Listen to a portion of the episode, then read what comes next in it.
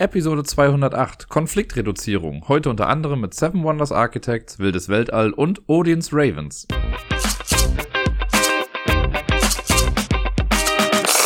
Hallo zusammen, hier ist der Dirk mit der etwas verspäteten, aktuell neuesten Folge vom Ablagestapel. Mit etwas verspätet meine ich, dass sie halt nicht schon in der Nacht von Sonntag auf Montag irgendwie kam oder Montagmorgens. Nein, es ist gerade 19 Uhr, sehe ich gerade auf meine Uhr, an diesem Montag. Jetzt nehme ich die Folge auf. Und äh, ja, ich bin ganz ehrlich, ich habe bis heute Morgen auch noch nicht wirklich gewusst, ob es überhaupt eine neue Folge geben wird heute, in diesem Tag. Äh, einfach weil ich aufgrund aktueller globaler Ereignisse gedacht habe, vielleicht lässt man das auch einfach mal sein. Ich weiß es nicht. Äh, ich war da sehr zwiegespalten auf jeden Fall in der letzten Zeit. Und habe jetzt aber gedacht, naja, es ist ja nicht nur für mich eine gewisse Form von äh, Realitätsflucht für eine kurze Zeit, sondern vielleicht auch für die ein oder andere Person, die sich das hier anhört. Von daher gucke ich mal. Es wird natürlich irgendwie gleich auch mal Thema sein. Also ich möchte schon zwei, drei Sachen dazu sagen, aber jetzt auch nicht super viel. Und dann gucken wir einfach mal, was da so passiert. Letzte Woche konnte ich ein bisschen was spielen. An genau einem Tag, äh, am Samstag, war nämlich äh, der liebe Deni da. Das war die, die Nachholung meines Geburtstagsspielebesuchs. Das ging ja vorher nicht wegen Corona und so. Und jetzt, äh, genau, war er am Samstag da und wir haben gequatscht und viel gespielt. Und äh, zwar sieben Spiele an der Zahl waren das insgesamt. Ein paar davon haben wir auch mehrfach gespielt. Und ich würde euch gerne daran teilhaben lassen, was das denn so alles war und äh, welche Spiele ich gerade noch so mit Ach und Krach für mich entscheiden konnte. Ich weiß gar nicht mehr ganz genau, welche das alle waren. Den hier hat auf jeden Fall die meisten Sachen gewonnen. Egal, den Anfang macht Seven Wonders Architects. Das ist ein Spiel in der Ihr habt es euch vielleicht schon gedacht, Seven Wonders Reihe. Gab es ja schon Seven Wonders, das normale Spiel mit 12.000 Erweiterungen. Dann gab es Seven Wonders Duel. Und jetzt gibt es eben Seven Wonders Architects. Ich muss gestehen, ganz am Anfang, als das so rauskam, ist das sowas von hart an mir vorbeigegangen, weil ich erstmal dachte, naja, Seven Wonders Architects klingt so wie Seven Wonders Leaders oder sonst irgendwas, einfach nur eine Erweiterung für Seven Wonders. Dann ist es irgendwann bis zu mir durchgedrungen, ah, okay, das ist ein eigenständiges Spiel. Und dann habe ich es erst gesehen und dachte so, okay, das sieht sehr, sehr simpel aus. Äh, dann habe ich bei Twitter hier und da gesehen, dass Leute das gespielt haben. Und jetzt gibt es das ja auch auf Boardgame Arena. Und da habe ich jetzt schon anderthalb Partien gespielt. Und alleine durch diesen Eindruck von Boardgame Arena hätte ich gesagt, mir gefällt dieses Spiel absolut nicht. Jetzt habe ich es on, äh, online, sag ich schon, offline gespielt gegen Deni, der hatte das nämlich mitgebracht. Wir haben es dreimal gespielt. Ich habe zwar dreimal haushoch verloren, aber ich fand es ganz cool. Also es hat mir im, am Tisch wesentlich mehr Spaß gemacht als äh, in der Online-Variante. Und äh, warum? Dazu kommen wir dann gleich. Aber mal so grundlegend zum Prinzip. Es hat sich eigentlich nicht viel geändert am bisherigen Seven Wonders Prinzip, zumindest jetzt was das große Seven Wonders angeht. Wir haben immer noch äh, die Ausgangssituation, dass jede Person am Tisch mit einem Wunder startet. Und das ist hier schon ganz cool gemacht. Man hat ja im normalen Seven Wonders kriegt jeder so ein Tableau, was man dann vor sich legt. Hier bekommt jeder so ein kleines Game Tray, wo äh, ein eigener Kartensatz drin ist und die Bauteile des eigenen Wunders. Die werden zu Beginn äh, auf den Tisch gelegt, so dass quasi das Wunder schon zu erahnen ist, aber doch mit der Gerüstseite nach oben. Äh, man hat dann auf seinem Game Tray hat man dann auch so, also in der kleinen Box, wo das ganze Material drin ist, ich nenne es immer Game Tray, da äh, sieht man dann auch, wie das quasi aufgebaut werden muss, weil jedes Wunder ist irgendwie anders. Und äh, ja, dann hat man ein Deck mit Karten. Das mischt man einmal und legt es dann, ich weiß gar nicht, ob das festgelegt ist, ich sage jetzt einfach mal links von sich hin. Dann machen das halt alle und alle haben dann quasi links von sich ihr Deck liegen und rechts das vom Gegenüber, also von der Person auf der rechten Seite. So dass man, äh, wenn man mit mehreren spielt, hat man halt quasi einen Kreis, das immer zwischen zwei Personen ein Kartendeck liegt. Dann gibt es noch einen allgemeinen Stapel, der wird einmal gemischt und in die Mitte gelegt. Dann gibt es ein paar Token, die auch ausgelegt werden. Und das war's dann im Prinzip schon. Und das Spiel geht dann so lange, bis eine Person es geschafft hat, das eigene Wunder fertigzustellen und dann ist auch sofort vorbei und dann werden Punkte gezählt. Wer dann die meisten Punkte hat, das war gerade ein sehr komisches gezählt, ne? das war eine Mischung aus gezählt und gezahlt, aber ich meine gezählt, äh, wer dann die meisten Punkte hat, gewinnt das ganze Spiel und dann spielt man wahrscheinlich noch eins. Wir haben äh, die Zeit gestoppt. Ich habe das ja hier mit äh, Boardgame Stats, BG Steps äh, da mal gemacht und es geht unfassbar schnell. Also gerade jetzt zu zweit, wahrscheinlich, ne, wenn man jetzt mit mehr Leuten spielt, dauert es natürlich ein kleines bisschen länger, aber wir haben jetzt zu zweit, lasst mich nicht lügen, für die erste Partie, okay, da war es vielleicht, nein, da habe ich die Zeit, glaube ich, gar nicht richtig angegeben. Aber die zweite Partie war in gefühlt fünf Minuten vorbei oder sechs Minuten und die anderen halt auch. Das geht echt so unfassbar flott, äh, weil halt die Züge auch so sehr, so kleinteilig sind, aber so schnell vorbei sind. Also man macht halt eine schnelle Sache und vielleicht passiert dann noch eine Kleinigkeit, aber das war's dann noch. Denn wenn ich am Zug bin, ziehe ich eine Karte. Das ist alles, was ich mache. Ich ziehe eine Karte. Und zwar kann ich entweder aus der Mitte, aus diesem äh, Gemeinschaftsstapel eine Karte ziehen. Das kann immer jeder machen quasi. Oder ich kann von meinem Deck auf der linken Seite quasi von mir eine Karte ziehen. Oder auf der rechten Seite von meinem Gegenüber, also nicht von meinem Gegenüber, von meiner mitspielenden Person zu meiner Rechten. Die hat ja dann ihren Stapel auch zwischen uns. Das heißt, da kann ich auch eine Karte ziehen. Die Kartendecks sind auch immer offen aufgedeckt, also die links und rechts von mir. Der in der Mitte ist verdeckt. Aber die, die links und rechts sind, die sind immer offen. Das heißt, man sieht, welche Karte da ist. Und dann kann man sich entscheiden, welchen, äh, welchen Stapel ich jetzt bediene quasi oder welchen ich mir jetzt mal äh, zur Brust nehme, um da eine Karte von zu ziehen.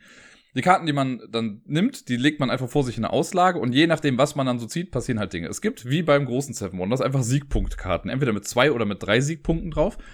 Die mit drei Siegpunkten haben jetzt nichts viel Besonderes. Die mit zwei Siegpunkten haben, meine ich, alle so eine kleine Katze irgendwie drauf. Und es gibt so einen kleinen Katzenmarker. Und wenn man den bekommt, dann darf man sich, wenn man am Zug ist, auch immer die oberste Karte aus dem mittleren Stapel nochmal ansehen. Das heißt, man hat Informationen, die andere nicht haben.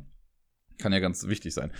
Dann gibt es äh, Militärkarten, die ähnlich wie bei Seven Wonders dafür sind, um quasi äh, ja, Kriege auszufechten. Und da ist es so, es gibt äh, Kriegskarten, die einfach nur dieses Militärsymbol drauf haben und es gibt welche mit so Hörnern drauf. Und es liegt eine gewisse Anzahl von ja, Friedens-Kriegsmarkern in der Mitte, die sind so doppelseitig gemacht. Auf der einen Seite ist eine Friedenstaube, auf der anderen ist halt dieses rote Kriegssymbol drauf. Und immer wenn eine Karte mit Horn in eine Auslage kommt, dann wird ein so ein Friedensmarker umgedreht. Wenn alle Marker davon rot sind, dann kommt es zu einem Gefecht und man vergleicht mit den Personen links und rechts von einem, ob man eine höhere Militärstärke hat als die anderen.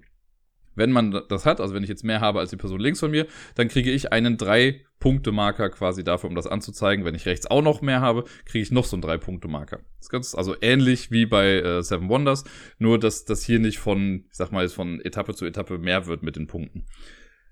Dann gibt es grüne Karten. Das sind diese Forschungskarten oder Wissenschaftskarten. Äh, die haben auch diese gleichen drei Symbole, so eine Steintafel, ein Zirkel und ein Zahnrad. Ich glaube, das sind die drei Sachen. Und hier ist es dann so, wenn ich mir so eine Karte nehme, passiert erstmal nichts.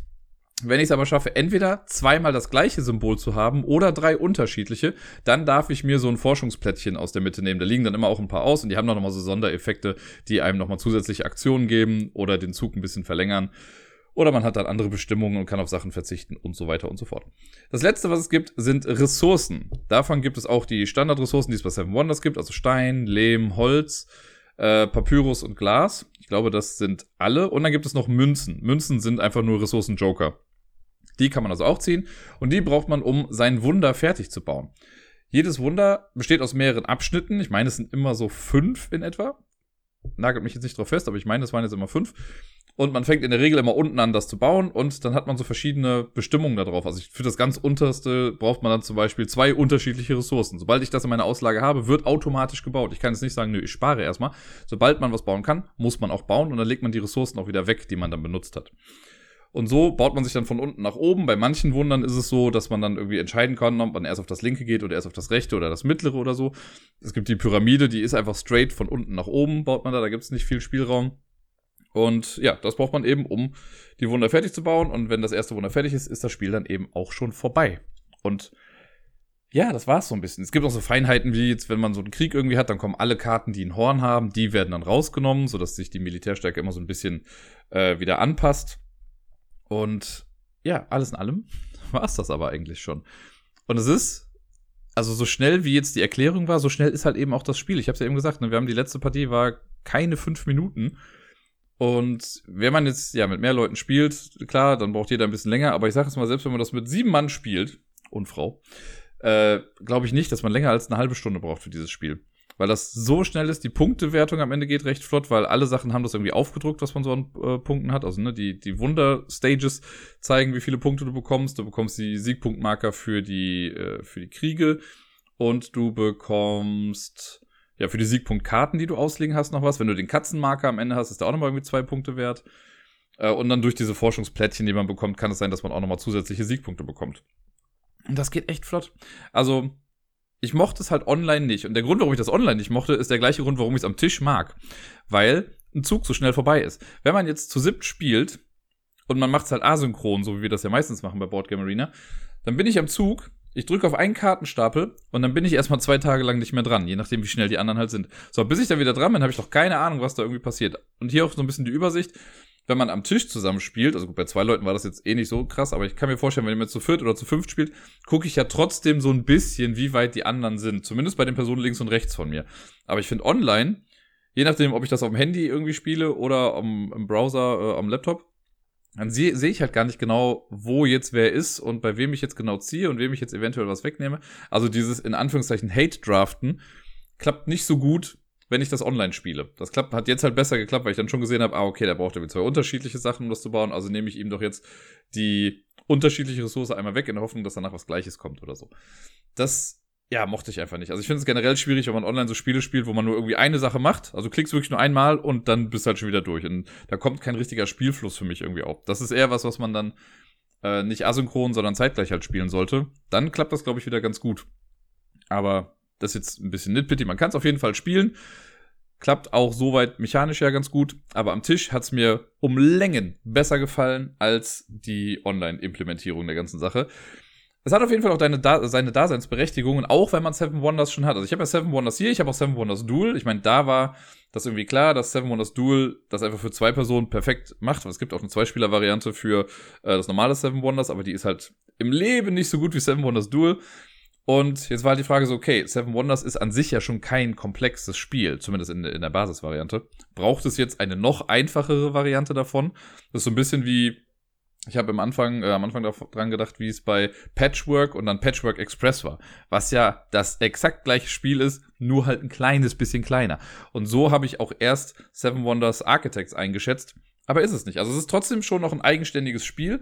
Und ich glaube, man kann sowohl das eine als auch das andere am gleichen Abend spielen und es fühlt sich nicht so repetitiv an. Also, weil die dann doch so unterschiedlich sind. Ne? Man hat halt hier kein Drafting, sondern wenn ich am Zug bin, jo, ich ziehe eine Karte und los geht's. Das ist das, ein super geiles Einstiegsspiel für Leute, die man nicht großartig überfordern möchte, aber die halt mal was Neues spielen möchten. Und dafür ist das super. Die Aufmachung ist klasse, die grafische Gestaltung finde ich super, dass die einzelnen Wunder alle so unterschiedlich sind. Die Box, ich war jetzt ein bisschen erstaunt, dass die Box so hoch ist, wie sie ist, aber dadurch, dass halt wirklich jede ähm, jede Person ein eigenes Game Tray bekommt mit den Komponenten dann da drin. Das hätten auch einfach Zip-Bags sein können und die Karten halt wild durchgemischt. Aber nein, die haben sich da schon Mühe gemacht. Ist wahrscheinlich deswegen auch ein kleines bisschen teurer, als es vielleicht sein müsste. Aber die Production Value ist auf jeden Fall gegeben und echt ganz cool. Also von da bekommt Seven Wonders Architects von mir sieben Daumen hoch. Über das nächste Spiel habe ich hier und da mal schon was im Podcast erwähnt und habe auch schon kundgetan, dass ich dieses Spiel total liebe und richtig gut finde. Aber jetzt war es wirklich das erste Mal, dass ich es in echt gespielt habe, nämlich Unmatched. Das kam höher aus meiner Kehle, als ich es eigentlich wollte. Aber egal. Unmatched ist ein wundervolles Spiel, was man zwar auch zu viert spielen kann in einem Teamspiel, aber es ist eigentlich ein Duellspiel, also eins gegen eins. Äh, man haut sich gegenseitig aufs Fressbrett und wer zuerst keine, Sieg äh, keine Lebenspunkte mehr hat, der gewinnt dann das Ganze. Und das Coole ist halt, dass bei Unmatched nicht irgendwelche generischen Fantasy-Krieger oder sowas gegeneinander kämpfen. Nein, hier haben wir äh, IP. Darstellerinnen und Darsteller, also sowas wie Alice im Wunderland oder die Medusa, König Artus und Sindbad in der Basisbox, die ich halt jetzt auch hier zu Hause habe. Die habe ich mal äh, als Rezensionsexemplar geschenkt bekommen, aber konnte es bis dato noch nicht spielen, weil Corona äh, und andere Gründe. Und ja, jetzt habe ich aber das erste Mal so gespielt und was soll ich sagen, es spielt sich exakt genauso, wie es sich halt im Tabletop Simulator gespielt hat. Vielleicht sogar noch ein bisschen schneller, weil man, weil es halt doch ein bisschen einfacher ist, nochmal die Sachen so zu bewegen, als jetzt das alles mit der Maus zu machen. Ich liebe es total. Wir haben jetzt ein äh, Duell gehabt mit, äh, ich hatte die Medusa und Deni hat Alice gespielt. Und es war relativ knapp, würde ich sagen. Also, Deni hat gewonnen, das kann ich schon sagen. Seven Wonders Architects hat er übrigens auch dreimal, wir haben es dreimal gespielt, er hat dreimal gewonnen. Ich glaube, das habe ich eben schon mal erwähnt, aber ist ja auch egal. Und äh, ja, das hier hat er auch ganz knapp gewonnen dieses Mal. Weil das Ding war, wir haben, äh, also ich hatte halt mit der Medusa den Vorteil, in Anführungszeichen, dass ich halt eine Fernkämpferin hatte. Und meine Harpien, die ich als Sidekicks quasi habe als Medusa, die sind zwar im Nahkampf nur äh, gut oder können nur den Nahkampf. Alice ist nur im Nahkampf gut und sie hat noch den Jabberwock, der kann halt auch nur Nahkampf. Das heißt, ich war mit Medusa die Einzige, die halt irgendwie weglaufen konnte und aus der Entfernung angreifen konnte. Das hat am Ende dachte ich, es würde mich retten und dann war es doch mein Untergang. Oder nicht mein Untergang, aber ich habe Alice dann so ein bisschen unterschätzt. Ich hatte nämlich ganz zum Schluss nur noch einen Lebenspunkt und Alice hatte, glaube ich, vier oder so. Und ich bin dann einfach weggelaufen. Und ich dachte mir, na gut, der kommt jetzt sowieso nicht an mich ran und müsste irgendwie zwei Manöver machen, um dann zu mir hinzulaufen. Aber er hatte eine ziemlich hohe Boostkarte, um die Bewegung doch noch stärker zu machen und ist damit doch noch genau an mich rangekommen. Und wir haben dann später auch noch mal so ein bisschen geguckt und es wäre egal gewesen, wo ich mich hingestellt hätte. Er wäre immer zu mir hingekommen. Und ich hatte leider keine Verteidigungskarte mehr auf der Hand, die besonders gut war. Und vor allen Dingen hat er mit Alice diese krasse Karte gehabt, die sowieso schon sagt, okay, wenn du dich in deinem Zug bewegt hast, dann ist diese Angriffskarte eine 5 anstelle von einer 2, glaube ich, oder so. Und bei Alice ist ja auch nochmal dann der Trick, wenn du, du musst ja immer, ähm, also am Anfang entscheidest du dich, ob du groß oder klein startest. Und wenn du groß bist, dann hast du einen Angriff von plus 2. Und wenn du klein bist, hast du eine Verteidigung von plus 1. Das kann sich aber im Laufe des Spiels dann immer wieder ändern. Durch bestimmte Karten muss man dann die Größe auch mal anpassen. Aber er war am Ende groß. Das heißt, er hat mich mit einer 7 angegriffen und ich hatte eine Verteidigung von 1 oder so, wenn es hochkommt.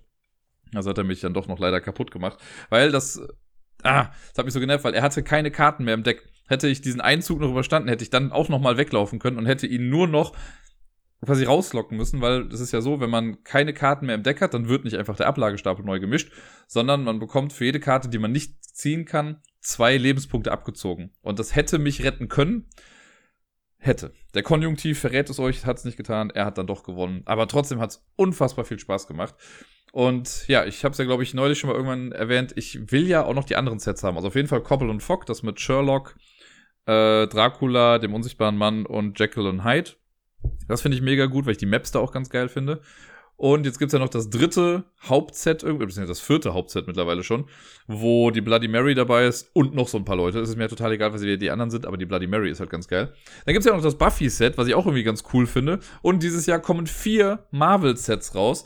Da habe ich äh, letztens nochmal nachgeguckt, welche das jetzt waren oder welche Marvel-Helden da drin sind. Ich versuche es nochmal ganz schnell rauszufinden. Also in einem, das ist äh, ganz cool, da sind auf jeden Fall Daredevil, Elektra und Bullseye drin, die man ja wahrscheinlich kennt, wenn man die, äh, die Netflix-Serie Daredevil geguckt hat. Und dann gibt es aber noch drei weitere Sets. Und eins, ich glaube, das heißt irgendwie, also das eine ist Hell's Kittchen mit Daredevil, Elektra und Bullseye. Dann gibt es die Redemption Row, das schon, wird schon abgefahrener, da ist Luke Cage mit dabei, den kennt man auch noch von Netflix. Äh, dann der Ghost Rider und Moon Knight, der ja bald jetzt auch seine eigene Serie bekommt, also es wird auch schon relativ spannend und spektakulär. Äh, und dann gibt's noch zwei Sets und es lädt gerade leider nur sehr langsam, sonst könnte ich euch das jetzt sagen. Ich meine, in einem ist irgendwie, äh, sind Cloak and Dagger mit dabei. Die hatten ja auch mal eine eigene Serie, die eigentlich ganz cool war, aber ich fand es dann sehr schade, dass die äh, abgesetzt wurde nach zwei Staffeln. Äh, dann ist da noch Squirrel Girl und noch irgendjemand, auf den ich gerade nicht komme. Und dann gibt's noch ein Set. Und da habe ich gerade gar keine Ahnung, wer da jetzt nochmal irgendwie drin war. Aber ja, es sind, äh, da kommt noch eine ganze Menge auf uns zu. Es gibt ja noch diese ganzen Side-Dinger. Also es gibt das Bruce Lee-Set, wo wirklich nur Bruce Lee drin ist. Dann gibt's das Deadpool-Set, äh, wo auch nur Deadpool drin ist. Es gibt Bigfoot und ähm, hier Robin Hood sind in einem Set. Dann gibt's noch hier die Dinosaurier, also hier Jurassic Park irgendwie, wo man drei Raptoren hat und Muldoon aus dem ersten Ding. Ah, ich hab's wieder, das hat doch noch geladen. Äh, Teen Spirit, Miss Marvel, Squirrel Girl und Cloak and Dagger und For King and Country mit Black Widow, Black Panther und Winter Soldier. Auch ziemlich geil. Ja, ich hoffe, dass das dieses Jahr auch wirklich alles rauskommt und ich befürchte, dass ich es alles haben möchte. Naja, das war auf jeden Fall unmatched und da kommt eine ganze Menge Kram für und ich glaube, für jeden ist da mittlerweile irgendwie was dabei und alle spielen sich halt auf ihre Art und Weise doch unterschiedlich. Es gibt auch immer wieder Karten, die sich gleich ähm, also die sich gleichen in den Decks. Wir hatten das jetzt auch, es gibt dann die Finte oder so. Das taucht immer mal wieder auf. Aber alleine von der grafischen Gestaltung, von den Miniaturen her und vom Gameplay ist das einfach ein richtig, richtig geiles Spiel. Das nächste Spiel ist ein Spiel, was ich schon häufig hier im Podcast hatte. Es ist eins, und ich sage das nicht häufig, eins der besten Zwei-Personen-Spiele aller Zeiten, nämlich Schottentotten. Das spiele ich auch sehr gerne gegen Deni und es ist immer wieder spannend, wenn wir das spielen. Und dieses Mal habe ich Glück gehabt, nachdem er mich ja an diesem Tag dann schon viermal abgezogen hatte, also dreimal in Seven Wonders Architects und einmal in einem Match, konnte ich bei Schottentotten alle Partien gewinnen. Sage ich jetzt einfach mal so. Ich weiß nicht, ob es stimmt, aber ich meine schon, ich, wenn ich mich richtig erinnere. Ja, wir haben es zweimal gespielt, sowas, aber die habe ich auch beide Male gewonnen. Und zweimal quasi auch mit dem doppelten Sieg, weil ich habe, man gewinnt ja eigentlich bei Schottentotten, wenn man es schafft, von diesen neun Grenzsteinen, die es da gibt, entweder fünf insgesamt zu haben oder drei in einer Reihe. Und ich habe es immer so gehabt, dass ich zwar den fünften dann bekommen habe, aber der fünfte war dann auch der dritte in einer Reihe. Also ich finde, das sollte doppelt und dreifach irgendwie zählen. Ansonsten kann ich zu Schottentotten ja gar nicht mehr viel sagen. Ne? Es sind zwei Leute, die gegeneinander spielen. Man hat diese neuen Grenzsteine und spielt dann immer Karten an diese einzelnen Steine dran auf die eigene Seite. Es können immer bis zu drei Karten auf einer Seite liegen und man spielt im Prinzip so ein Mini-Pokerspiel an jedem Stein. Also man guckt einfach, es gibt äh, sechs verschiedene Farben und in jeder Farbe gibt es die Zahlen von eins bis neun und man möchte die bessere Kombination auf seiner Seite dann irgendwie haben. Das heißt, wenn ich jetzt irgendwie eine 6, 7, 8 in Gelb habe, ist das schon ziemlich gut, aber wenn man gegenüber jetzt eine 7, 8, 9 in Rot auf der, äh, seiner Seite hat, ist das besser, weil die Gesamtsumme davon dann auch wieder höher ist. Und man hat so eine kleine Übersichtskarte. Es ist super simpel, wenn man da einmal drin ist. Ergibt das auch alles total viel Sinn, wenn man das spielt. Es ist schnell, es ist, äh, es hat ein gutes Pacing irgendwie und es ist immer spannend. Also ich hatte noch nie ein Spiel, wo ich gedacht habe, boah, nee, langweilig gerade. Man kommt irgendwann auch in so eine Bredouille, weil man einfach nicht mehr weiß, okay, wo spiele ich jetzt noch was hin, weil irgendwann muss man sich Kombinationen zerschießen, damit man woanders vielleicht doch nochmal eine Chance hat und man wartet auf diese eine Karte noch, um die dann noch zu bekommen. Und äh, ja, dann ist es meistens so, dass dann das Gegenüber die bekommt. Wobei, dieses Mal hatte ich Glück, die letzte Karte, die ich dann gezogen hatte, war die Karte, die mir dann noch zum Sieg verholfen hat. Und ja, ist einfach ein sehr, sehr tolles Spiel. Und ich kann es nur noch mal sagen, weil ich glaube, das letzte Mal, als ich das mit denen gespielt habe, war es gar nicht Schottentotten, sondern Schottentotten 2. Das haben wir, glaube ich, im Zug oder so gespielt. Und Schottentotten 2 fand ich einfach echt nicht gut. Die haben da so viel Kram mit reingepackt, der da gar nicht rein muss. Also die haben das versucht, komplizierter zu machen, auch dass es so ein bisschen asymmetrisch ist. Und alles Sachen, die vielleicht auf dem Papier erstmal ganz cool klingen, aber die haben für mich in so einem Schottentotten nichts zu suchen. Das lebt in meinen Augen davon, dass das einfach so ein klar und einfach designtes Spiel ist, wie es das nun mal gerade ist. Danach spielten wir drei Runden Wildes Weltall. Wildes Weltall habe ich mir, ich glaube, letztes Jahr irgendwann mal zugelegt und habe seitdem aber auch nur einmal solo gespielt. Und seitdem stand es halt hier im Regal und wurde nicht mehr irgendwie hervorgekramt, was voll schade ist. Und jetzt war ich ganz happy, dass Deni dann da war und dann gucken wir halt immer, was wir so spielen können. Und natürlich wurde auch wieder Best Treehouse Ever mal kurz erwähnt, was wir natürlich nicht gespielt haben an dem Tag ist ja meine Geburtstagsnachholung gewesen, deswegen äh, durfte ich ein bisschen bestimmen, was das sollte oder was gespielt werden sollte.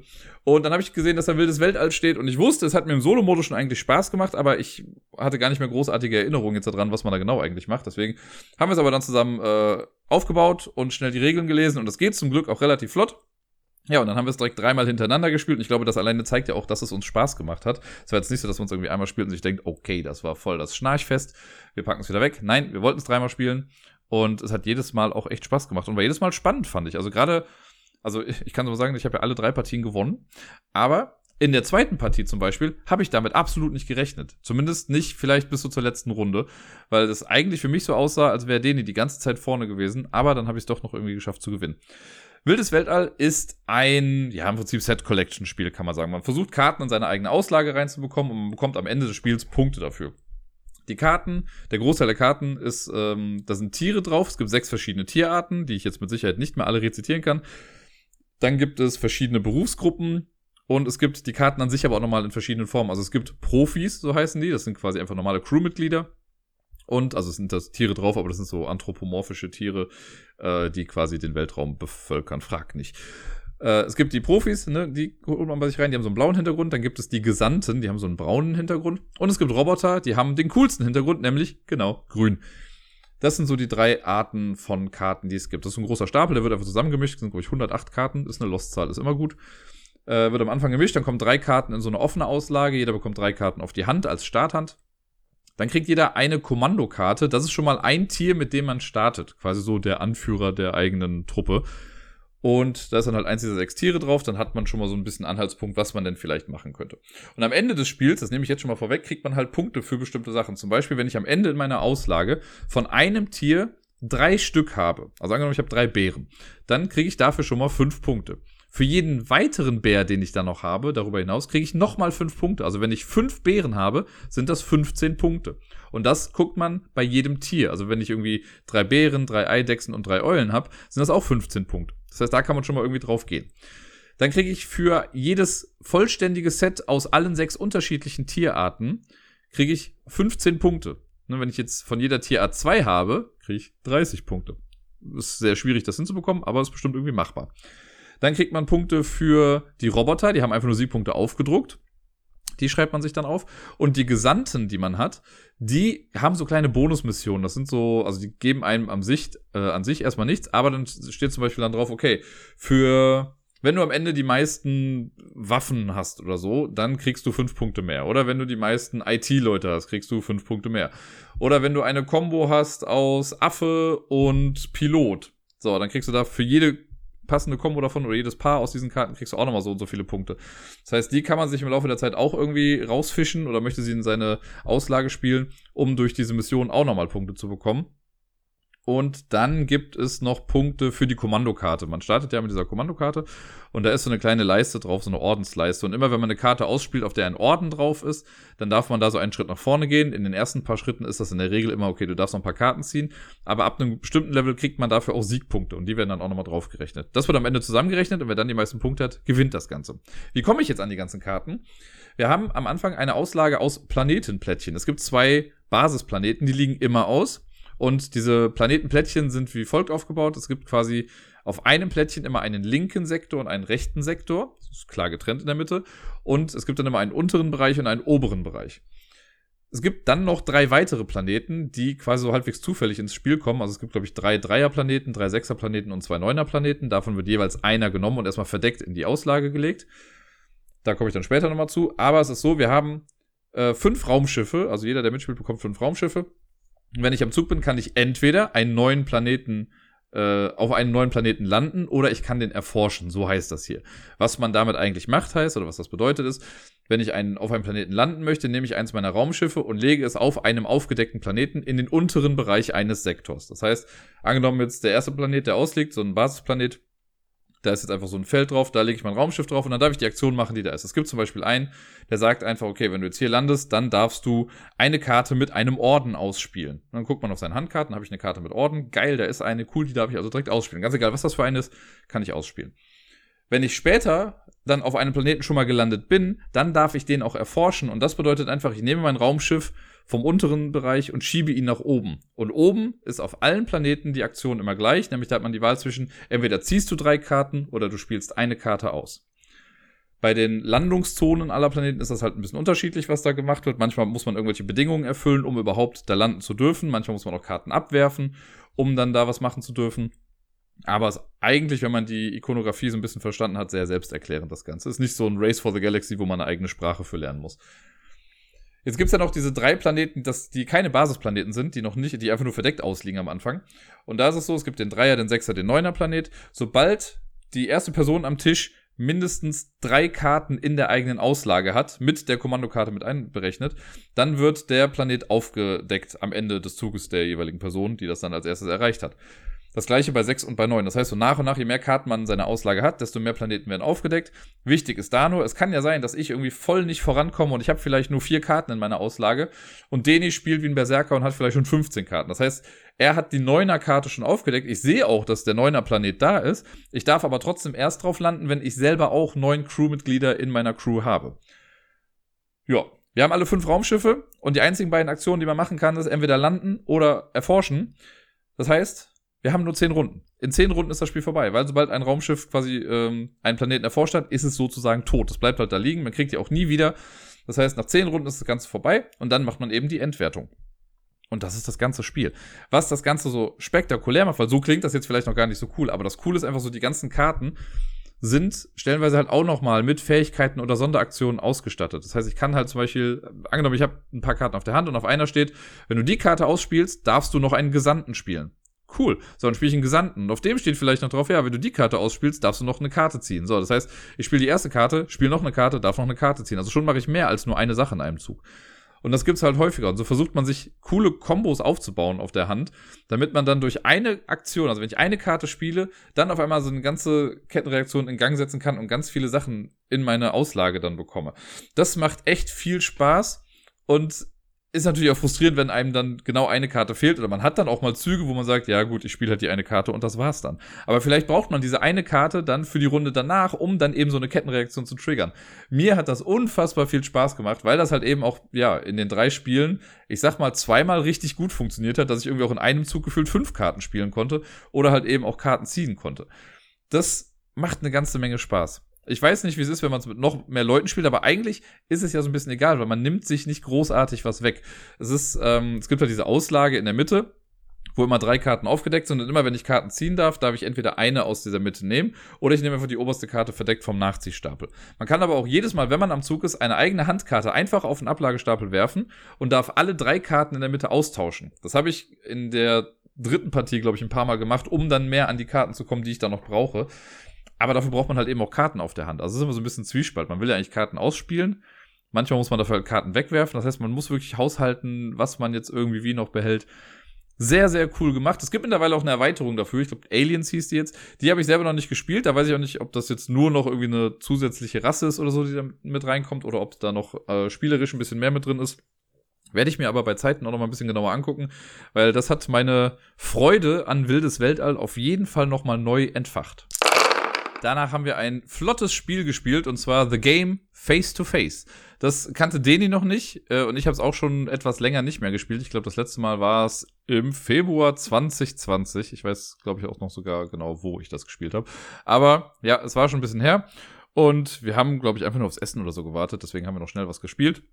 Und da bot sich das dann quasi an. The Game Face-to-Face -face ist quasi die nicht kooperative Variante von The Game. Normalerweise ist The Game ja kooperativ und wir haben einfach die, äh, wir haben vier Ablagestapel. Auf zwei muss man die Karten aufsteigend spielen, auf den anderen muss man sie absteigend spielen. Es gibt die Karten von zwei bis 99 und man gewinnt das Spiel, wenn quasi keine Karten mehr da sind und man es geschafft hat, alle Karten abzuwerfen. Oder wenn nur noch wenige Karten da sind, kann man das auch als Sieg zählen. Was Besonderes, man darf halt immer nur in eine Richtung spielen bei den jeweiligen Stapeln. Also jetzt ne, bei den Aufsteigenden muss man quasi im besten Fall bei der 2 anfangen und arbeitet sich nach oben. Wenn ich jetzt dann die 13 gespielt habe, darf ich aber die 11 nicht mehr spielen. Deswegen gibt's aber den Rückwärtstrick, der relativ spannend ist. Und das heißt, dass man, wenn du äh, eine Karte spielen kannst, die genau 10 Schritte rückwärts geht, dann darfst du sie spielen. Also wenn ich die 13 da liegen habe und ich habe die 3 auf der Hand, darf ich die 3 auf die 13 legen. Und so kann man Stapel nochmal zurücksetzen irgendwie. Und manchmal sind das ganz coole Kettenreaktionen, dass man auf einmal ganz viele Karten loswerden kann. Bei The Game Face to Face ist es jetzt so, dass, ähm, also man kann es nur zu zweit spielen und jede Person bekommt zwei Ablagestapel nur. Und zwar einer, der aufsteigend ist und einer, der absteigend ist. Und es geht auch nicht mehr von 1 bis 100, sondern von 1 bis 60. Das heißt, die Karten in meinem Deck sind von 2 bis 59 quasi nummeriert. Immer beim, äh, bei meinem Gegenüber auch. Man hat, glaube ich, sechs Karten auf der Hand. Und hier ist jetzt das Spannende. Im Prinzip spielt man so lange, bis eine Person alle Karten abgeworfen hat. Dann gewinnt die Person. Man muss in seinem Zug immer zwei Karten spielen und zieht am Ende, also man muss mindestens zwei Karten spielen, man zieht aber immer nur zwei Karten nach. Es sei denn, ich helfe meinem Gegenüber. Weil eigentlich spielen wir ja gegeneinander, aber es ist so, angenommen, ich bin jetzt in meinem Zug und ich kann irgendwie fünf Karten bei mir spielen. So, dann spiele ich die alle, dann habe ich nur noch eine Karte auf der Hand. Wenn ich die jetzt behalte und ich mache nichts, dann ziehe ich nur noch zwei nach und habe in meinem nächsten Zug nur noch drei Karten auf der Hand. Was halt schwierig sein kann, wenn ich genau diese Karten jetzt auf einmal nicht spielen kann, weil ich muss ja zwei Karten spielen. Und deswegen gibt es die Regel, ich darf, wenn ich es schaffe, mit einer meiner Karten den Stapel oder einen Stapel meines Gegenübers zu verbessern, also in die entgegengesetzte Richtung laufen zu lassen, egal um wie viel, das kann auch nur ein Schritt sein, dann darf ich wieder auf sechs Karten aufziehen. Also bin ich quasi ein bisschen dazu gezwungen, um halt mithalten zu können, so viele Karten wie möglich bei mir zu spielen, aber halt auch immer noch ein bisschen was meinem Gegenüber zu geben, damit ich eben immer wieder auf sechs Karten komme und eine höhere Auswahl habe. Und das ist sehr spannend auf jeden Fall. Also es macht's äh, sehr cool, es ist ein netter kleiner Kniff. Und es ist, glaube ich, so ein Spiel, es hätte es nicht gebraucht. Also The Game Face to Face, so da hat, glaube ich, niemand nachgefragt. Aber ich fand's ganz cool. Ich habe es damals auf der Spielemesse da mal gespielt. Ich glaube, gegen Jan war das und wir fanden es irgendwie ganz nett. Und von dem habe ich dann auch irgendwann geschenkt bekommen. Und äh, ja, seitdem ein paar Mal immer wieder gespielt. Wie gesagt, auch jetzt schon wieder lange nicht mehr. Aber ich finde das echt spaßig, weil es halt dieses simple Konstrukt nimmt von The Game und äh, auch ohne Sonderkarten oder sonst irgendwas. Ne? Es gibt ja hier die The Game on Fire Variante oder ich habe ja hier auch The Game Extreme, wo noch mehr Sachen irgendwie mit dabei sind. Das braucht das alles gar nicht. Dieser nette kleine Kniff, dass man es doch dann gegeneinander spielt, aber sich trotzdem irgendwie helfen muss. Und man macht es halt echt nicht gerne. Ne, also wenn ich irgendwie die Karten auf der Hand habe, ich sehe so, ah, okay, komm, dann kriegst du jetzt halt nochmal zwei zurück auf deinem Stapel. Manchmal macht man auch, setzt man den komplett zurück, weil man einfach die Karte loswerden möchte. Und ja, das klappt erstaunlich gut, ist irgendwie gespielt in circa 10 Minuten oder so und tut keinem weh. Finde ich gut. Das vorletzte Spiel am Samstag war Odins Ravens und zwar die Second Edition, für die, die es genau wissen wollen, von Osprey Games. Das habe ich mir vor zwei oder drei Jahren in Athen, glaube ich, gekauft. Ich mache das ja meistens so, dass wenn ich im Ausland bin, dass ich mir da irgendwie ein Spiel kaufe, so als Andenken. Und das finde ich immer ganz nett, wenn ich dann Spiele raushole, dass ich das dann irgendwie auch damit verbinden kann. Das letzte Spiel, lustigerweise, ist auch so ein Spiel. Aber ja, Odin's Ravens habe ich in Athen damals gekauft. Kann mich aber lustigerweise absolut nicht mehr an den Spieleladen erinnern, in dem ich das gekauft habe. Normalerweise habe ich immer noch grobe Erinnerungen an den jeweiligen Laden. Aber in Athen ist das voll raus. Das, äh, ja, keine Ahnung War wahrscheinlich jetzt nicht so der spektakulärste Laden, aber immerhin habe ich da was gekauft. Odins Ravens ist ein Rennspiel und jetzt kommt wieder gefährliches Halbwissen Deluxe zutage. Aber ich meine, Odins Ravens war früher eigentlich mal ein deutsches Spiel. Das war, glaube ich, bei Cosmos irgendwie ist das erschienen. Hieß damals noch Balloon Cup oder Balloon Race und war halt mit Heißluftballons. Und dann wurde das irgendwann zu Odins Ravens umgetauft und das äh, wurde thematisch irgendwie angepasst. Jetzt sind es halt nicht Heißluftballons, die sich in Rennen liefern, sondern es sind die beiden Raben von Odin. Deswegen Odins Ravens. Ha? Versteht ihr? Genau. Und die machen quasi ein kleines Wettrennen. Man baut sich zu Beginn, also es gibt so ein Deck aus, ich glaube, 40 Landschaftskarten oder so. Die sind im Prinzip wie Dominosteine. Es gibt verschiedene Landschaftsarten. Ich möchte jetzt sagen sechs, aber ich bin mir gerade nicht sicher. Und äh, die Karten sind halt immer zweiseitig. Also es gibt halt oben eine Hälfte und unten eine Hälfte. Und dann kann sein, dass oben dann Hügel ist und unten ist Eis. Oder es gibt oben Grasland und unten ist Weizen, Getreidefeld, wie auch immer. Oder es gibt halt auch das, wo auf beiden Seiten dann quasi das gleiche drauf ist. Diese Karten werden am Anfang gemischt und es werden 16 Karten in eine Bahn gelegt. Und zwar so, dass die langen Kanten der Karten aneinander liegen und nicht die kurzen Kanten, wenn ihr versteht, was ich meine. So, dass quasi dann, äh, wenn man so von oben drauf guckt, hat man quasi zwei Bahnen da liegen. Ne? Also einmal die obere Bahn und einmal die untere Bahn. Da kommt an jeweils eine dieser Bahnen ein Rabe dran am besten legt man diese Bahn halt zwischen die beiden Spielenden, so dass dann eine Bahn zu mir zeigt und eine zum Gegenüber. Und dann kommt mein Rabe auf meine Seite der Bahn und das Gegenüber bekommt den Raben auf seine Seite. Aber die starten, starten beide quasi auf der gleichen Seite dieses Tracks. Das soll die Welt darstellen. Jetzt ist meine Aufgabe mit meinem Raben, einmal diese ganze Bahn entlang zu wandern, also alle 16 Karten, auf meiner Seite der Karten. Und dann am Ende wandert er auf die andere Seite rüber und muss den ganzen Weg nochmal zurückfliegen. Beim Gegenüber ist es genau das gleiche, nur halt eben andersrum. Und der Rabe, der es zuerst schafft, quasi wieder zurück auf der ersten Karte zu sein, nur halt auf der anderen Seite der Karte, der gewinnt dann das ganze Spiel. Da kann man dann noch sagen, okay, man macht ein Best of Three oder so draus. Das haben wir auch gemacht. Und ich meine, wir haben es auch gebraucht. Jetzt bin ich mir gar nicht mehr so ganz sicher. Aber mein guter Freund, die App ist ja schon bereit.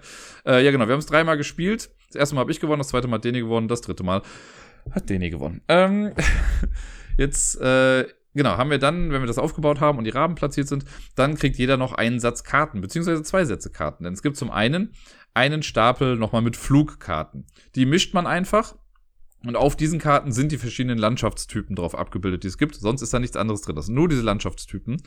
Und dann gibt es noch ein Deck mit acht Loki-Karten. Die werden auch gemischt und erstmal bereitgelegt. Das heißt, man hat zwei Nachziehstapel. Jetzt beginnt das Spiel und jeder darf fünf Karten ziehen. Wie man die zieht, ist einem komplett selbst überlassen. Das heißt, ich kann auch sagen, gut, ich ziehe einfach fünf Loki-Karten. Spoiler, sollte man nicht tun. Oder man zieht, äh, keine Ahnung, vier Flugkarten und eine Loki-Karte. Also das kann man machen, wie man möchte. Das ist auch immer so, wenn ich am Zug bin, darf ich tendenziell so viel machen, wie ich möchte oder wie ich kann. Ich ziehe aber immer nur drei Karten nach. Das heißt, wenn ich jetzt irgendwie in meinem ersten Zug direkt alle fünf Karten ausspiele, habe ich danach halt nur noch drei Karten auf der Hand. Manchmal möchte man vielleicht ja Karten zurückhalten oder man kann auch nicht alle spielen, deswegen behält man die erst. Es gibt allerdings auch ein Handkartenlimit von sieben. Wenn ich am Ende meines Zuges mehr als sieben Karten auf der Hand habe, muss ich den Überschuss abwerfen. Ähm, ja, und dann geht's quasi los. Man möchte eigentlich halt seinen Raben ja so schnell wie möglich von A nach B bringen und dann wieder zurück von B nach A, nur auf der anderen Seite. Und da kommen die Landschaftstypen dann ins Spiel. Wenn es jetzt die, wir nehmen die Loki-Karten mal gerade raus. Es ist so, dass wir diese Landschaftskarten als Flugkarten ja auch haben, sondern wenn ich jetzt, man muss immer die Karte spielen von der Landschaftsart, die direkt vor dem Raben liegt. Das heißt, wenn das erste Feld jetzt ein Eisfeld ist, jo, ich spiele eine Eiskarte, Rabe geht nach vorne. Dann kommt danach Weide, ich spiele eine Weidenkarte, geht nach vorne. Cool, so würde das die ganze Zeit gehen. Wäre allerdings ja halt schon so ein bisschen langweilig, denn gerade am Anfang beim Aufbau muss man auch darauf achten, dass nie zweimal der gleiche Landschaftstyp nebeneinander liegt, egal auf welcher Seite des Tracks.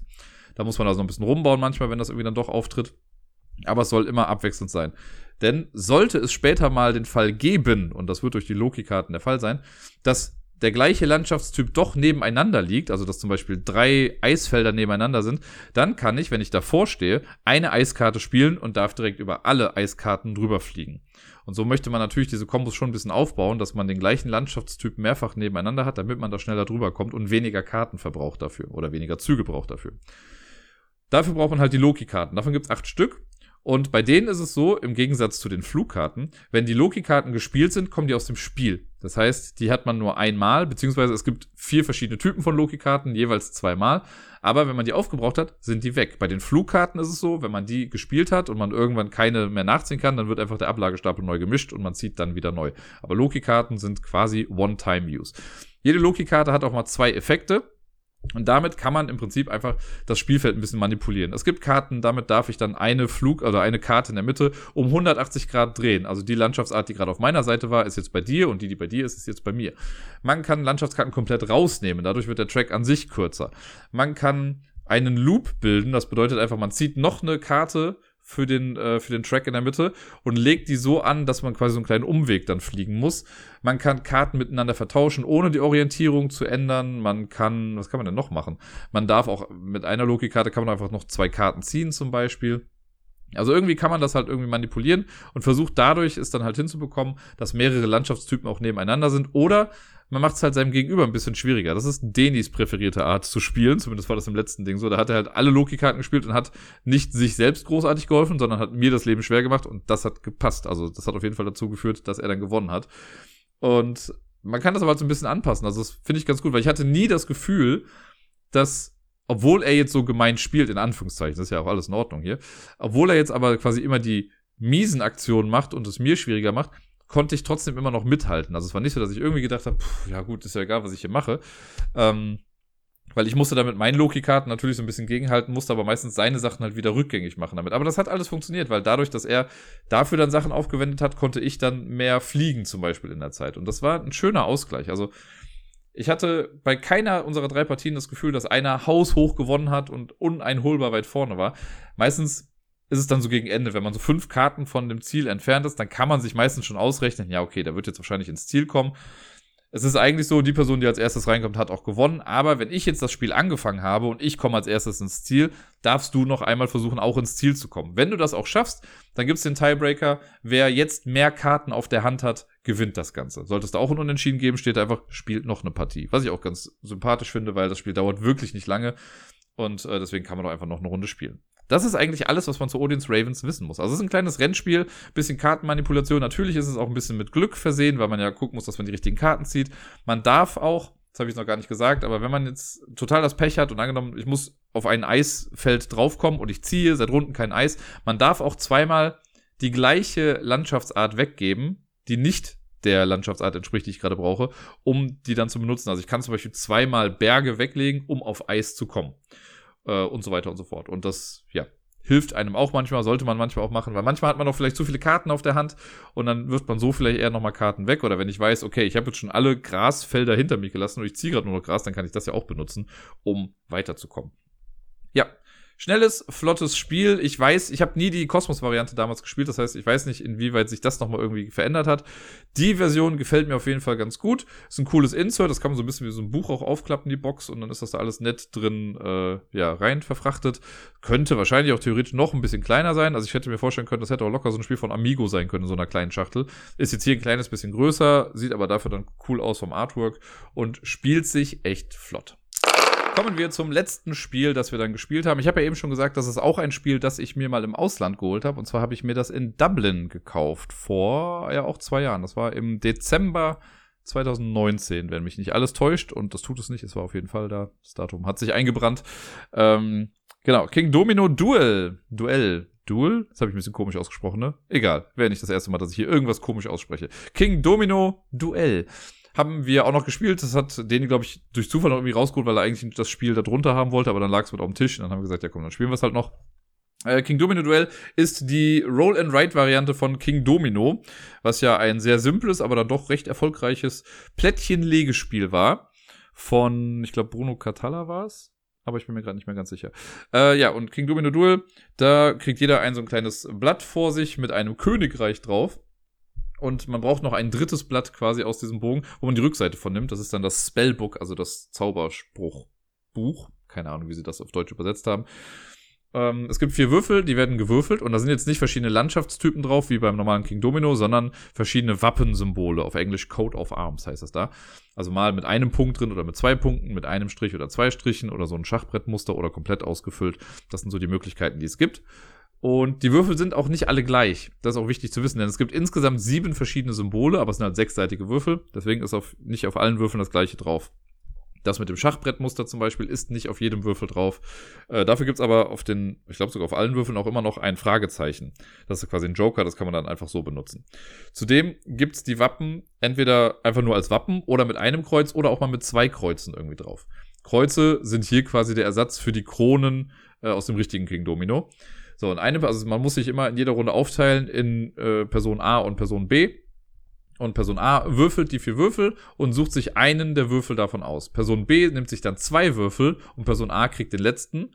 Das trägt man dann alles ein und in der nächsten Runde macht man es genau andersrum. Dann ist quasi Person B am Anfang dran, würfelt alle Würfel, sucht sich einen aus, Person A kriegt zwei, Person B kriegt den letzten und das macht man so lange, bis das Spiel dann vorbei ist. Das Spiel ist vorbei, wenn eine Person entweder das gesamte Königreich vollständig bemalt hat, und das ist quasi auch wie bei King Domino ein 7x7 Feld, wenn mich nicht alles täuscht, äh, oder wenn beide Personen, die das Spiel gerade spielen, in einer Runde nichts einzeichnen können, weil die Regeln das gerade nicht hergeben. Wenn das auch passiert, dann ist auch vorbei. Und dann zählt man am Ende die Punkte zusammen und gewinnt. Und bei der Punktewertung ist es wirklich, das kann ich auch wieder vorwegnehmen, so wie bei King Domino. Nur, dass es halt hier nicht die Landschaftsarten gibt. Aber man guckt quasi, man zählt die Gebiete zusammen aus bestimmten Wappentypen. Also ich gucke jetzt zum Beispiel, ich hatte jetzt bei meinem äh, Blatt, habe ich super viele Wappen gehabt, wo das Wappen mit einem Punkt drin ist. So, und das versucht man halt zusammenhängend einzuzeichnen und dann rechnet man die Anzahl der Felder in diesem Gebiet mal die Anzahl der Kreuze in diesem Gebiet zusammen. Also wenn ich es geschafft habe, irgendwie drei Kreuze zu setzen und ich habe sieben Felder, macht man drei mal sieben, sind 21 Punkte für das Wappen mit einem Punkt. Das macht man für alle Wappen, die man so hat, rechnet das alles zusammen. Wer die meisten Punkte hat, gewinnt dann das Ganze. Eventuell gibt es noch Bonuspunkte durch bestimmte Sachen, aber das ist so das Main-Ding in diesem Spiel. Ähm, jetzt heißt das Ganze ja King Domino und warum hat man, also mit Würfeln hat man jetzt ja keine Dominosteine. Die zwei Würfel, die ich mir drafte am Anfang äh, jeder Runde, die muss man quasi dann zusammensetzen und das ist quasi ein Dominostein, den man dann einsetzen muss. Das heißt, diese beiden Wappen, die ich dann habe, die muss ich zusammenhängend, äh, also orthogonal angrenzend zusammenhängend in mein Raster eintragen und auch da gilt es wie bei King Domino zum Beispiel so, dass ich ähm, entweder immer was an das zentrale Schloss, weil in der Mitte ist so ein Schloss quasi abgebildet, dass ich das da dran setzen kann, weil das zählt als Joker für alle Wappenarten. Oder ich muss es so angrenzend setzen, dass mindestens ein Wappen an ein passendes Wappen angrenzt, das schon drin ist. Also ne, logisch einfach einsetzen das Ganze, das ergibt schon Sinn. Und so macht man das Ganze halt irgendwie voll und versucht sich dann nicht großartig in die Scheiße zu bauen, wenn man da irgendwie Lücken hat, die man nicht mehr füllen kann. Jetzt gibt's aber noch das Besondere, es gibt ja noch dieses Spellbook und das macht es auch recht interessant, denn wenn wir beim Draften einen Würfel nehmen, der kein Kreuz hat, was ja per se erstmal schlecht ist, weil Kreuze brauchen wir ja, um später gute Punkte machen zu können.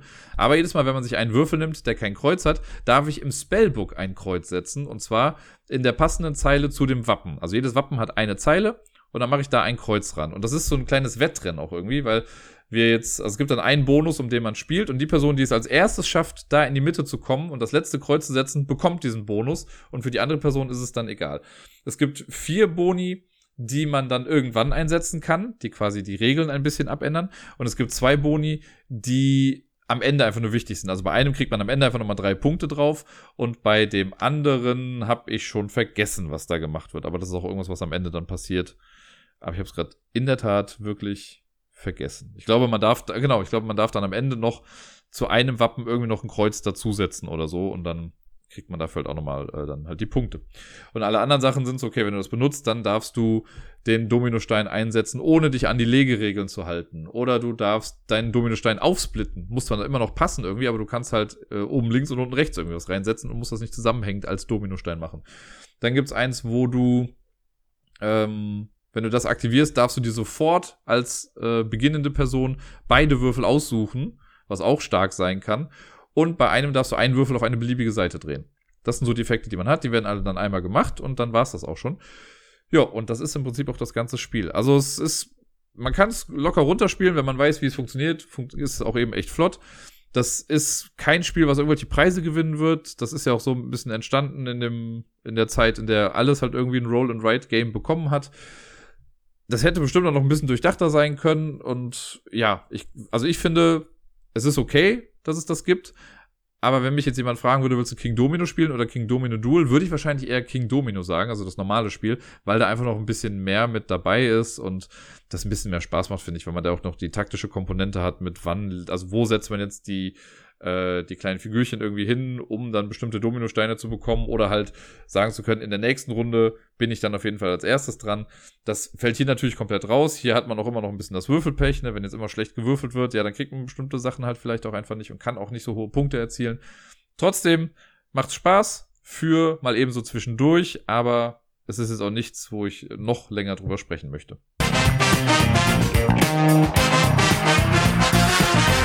Die Top Ten Liste des heutigen Tages hat mich ein wenig vor Probleme gestellt, denn äh, wie ich eingangs ja schon erwähnt habe, war ich mir nicht so ganz sicher, ob ich überhaupt eine Folge mache und wie ich das Ganze thematisiere und ob ich das irgendwie zum Anlass nehme, das hier auch irgendwie mit reinzubauen. Ich hatte dann sowas überlegt wie, okay, die Top Ten Spiele ukrainischer Hersteller oder Designer, Autoren, sonst irgendwie was gab es jetzt leider da, also es gibt zwar Spiele, ja, aber da kenne ich jetzt irgendwie auch nicht so viele dann von und das wäre dann irgendwie auch blöd gewesen. Jemand meinte relativ makaber, sowas wie, ja, da macht doch die Top 10 Kriegsspiele, was ich äh, im Leben dann nicht gemacht hätte, nicht zu diesem Zeitpunkt auf jeden Fall. Und dann war noch die Top 10 Harmoniespiele, was aber auch nicht so ganz einfach ist. Und ich habe mich jetzt auf Folgendes für mich selbst geeinigt. Und zwar kommen jetzt die Top 10 Spiele, die konfliktarm sind. Also Spiele, wo man schon gegeneinander spielt. Deswegen sind keine kooperativen Spiele jetzt hier, die ich erwähne. Das sind alles Spiele, wo man schon gewinnen kann und möchte. Aber Spiele, in denen der, ja, ich sag mal, der zwischenmenschliche Konflikt relativ gering gehalten wird. Sowas wird ja auch oft mal gerne Multiplayer Solitaire genannt. Also das zwar, man spielt irgendwie was zusammen, aber jeder macht so sein eigenes Ding.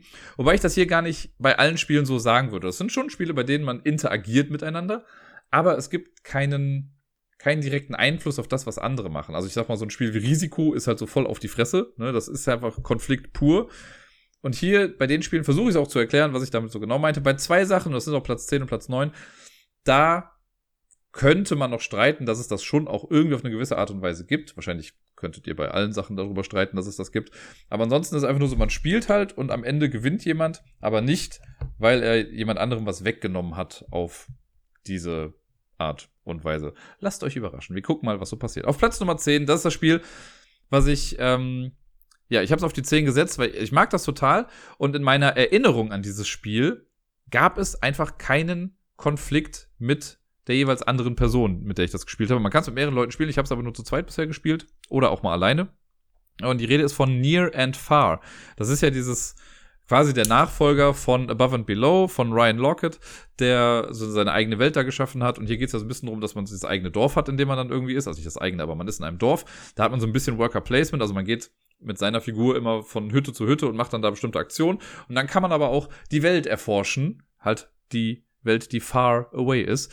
Und dann hat man so eine Karte aus so einem Ringbuch, man spielt immer auf einer Map und dann kann man sich da halt rumbewegen und versucht so Zelte aufzubauen, um die Bewegung einfacher zu machen äh, um dann bestimmte Sachen zu triggern. Und ja, es gibt Sachen, wo man sagen könnte, okay, da kommt man sich in die Quere, weil auf der Karte kann man zu bestimmten Orten zuerst gehen und kriegt dann vielleicht was, was eine andere Person nicht bekommt. Und im Dorf darf man auch, glaube ich, nicht dahin gehen, wo noch jemand anders ist. Dann könnte man sich theoretisch irgendwie ein bisschen kloppen. Aber gerade zu zweit kam das wirklich, wirklich nicht oft vor, dass wir uns an die Quere gekommen sind. Äh, und das Besondere ist ja auch noch, dass man ja so eine Geschichte erlebt mit so einem äh, Adventure-Book, wo man sich so Sachen vorliest. Und da gibt's dann zwar Konflikte, aber nicht mit der anderen Person. Also wenn ich jetzt dran bin, dann liest mir mein Gegenüber ja quasi vor, was dann passiert und gibt mir dann die Optionen, die so da sind und ich muss das dann entscheiden. Und so sind beide irgendwie mit eingebunden und man hat, also man lässt die andere Person auch irgendwie daran teilhaben, was man selber gerade für eine Geschichte erlebt. Kommt aber auch darauf an, glaube ich, welchen Modus man spielt, weil man kann Near Fahr auf drei verschiedene Arten spielen. Es gibt so den Skirmish-Mode, so nenne ich es mal, dass man einfach eine Karte sich aussucht, man spielt das einfach mit so vorgefertigten Karten, man hat kein großes Abenteuer aus diesem Ringbuch, sondern man spielt es einfach. Habe ich noch nie gemacht, habe ich irgendwie keinen Bock zu. Dann gibt es den äh, großen Kampagnenmodus, wo man von diesen, ich glaube, 13 Maps, die es insgesamt gibt, ich glaube 10 oder so durchspielt. Ich bin gerade auf meinen Tisch gekommen, falls ihr das gehört habt äh, oder man spielt, glaube ich, sogar alle durch, so Karte für Karte und erlebt dann eine große, große Geschichte, die sich komplett in dieser Welt irgendwie abspielt. Und man kann noch den Character-Modus spielen. Und das ist der, den wir damals gemacht haben. Da sucht man sich eine Figur halt eben aus und jede Figur, die man spielt, hat halt einen eigenen Story-Arc, den man dann durchlebt. Und das ist dann halt schon ganz individuell. Und das fand ich halt auch echt berührend und echt ganz cool, weil man halt schon mitbekommt, warum die andere Person diese Reise jetzt gerade irgendwie antritt. Natürlich ist man auf das eigene Schicksal so ein bisschen mehr fokussiert und ich bin mir auch sicher, es gibt Leute, die sagen, ja, pff, mir ist das ganz egal, was da genau eigentlich passiert. Ich möchte einfach nur die besten Ergebnisse irgendwie haben.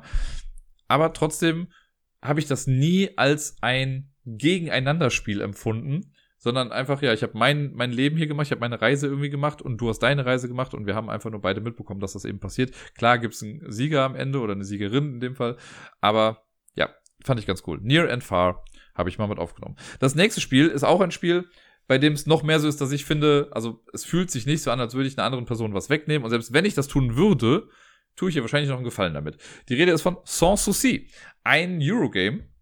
was gar nicht so viele Leute kennen, was ich echt schade finde, weil das ist eins der schönsten Eurogames, was ich so kenne und es macht echt eine ganze Menge Spaß. Äh, und immer wenn man das mit Leuten spielt, sagen die auch so, oh, das war echt nett. Ich glaube, das ist es halt auch eben. Für die meisten ist es einfach nur nett aber jetzt nichts, wo sie irgendwie noch großartig einen Tag später drüber nachdenken würden. Aber genau das ist es eben auch. Es tut niemandem weh.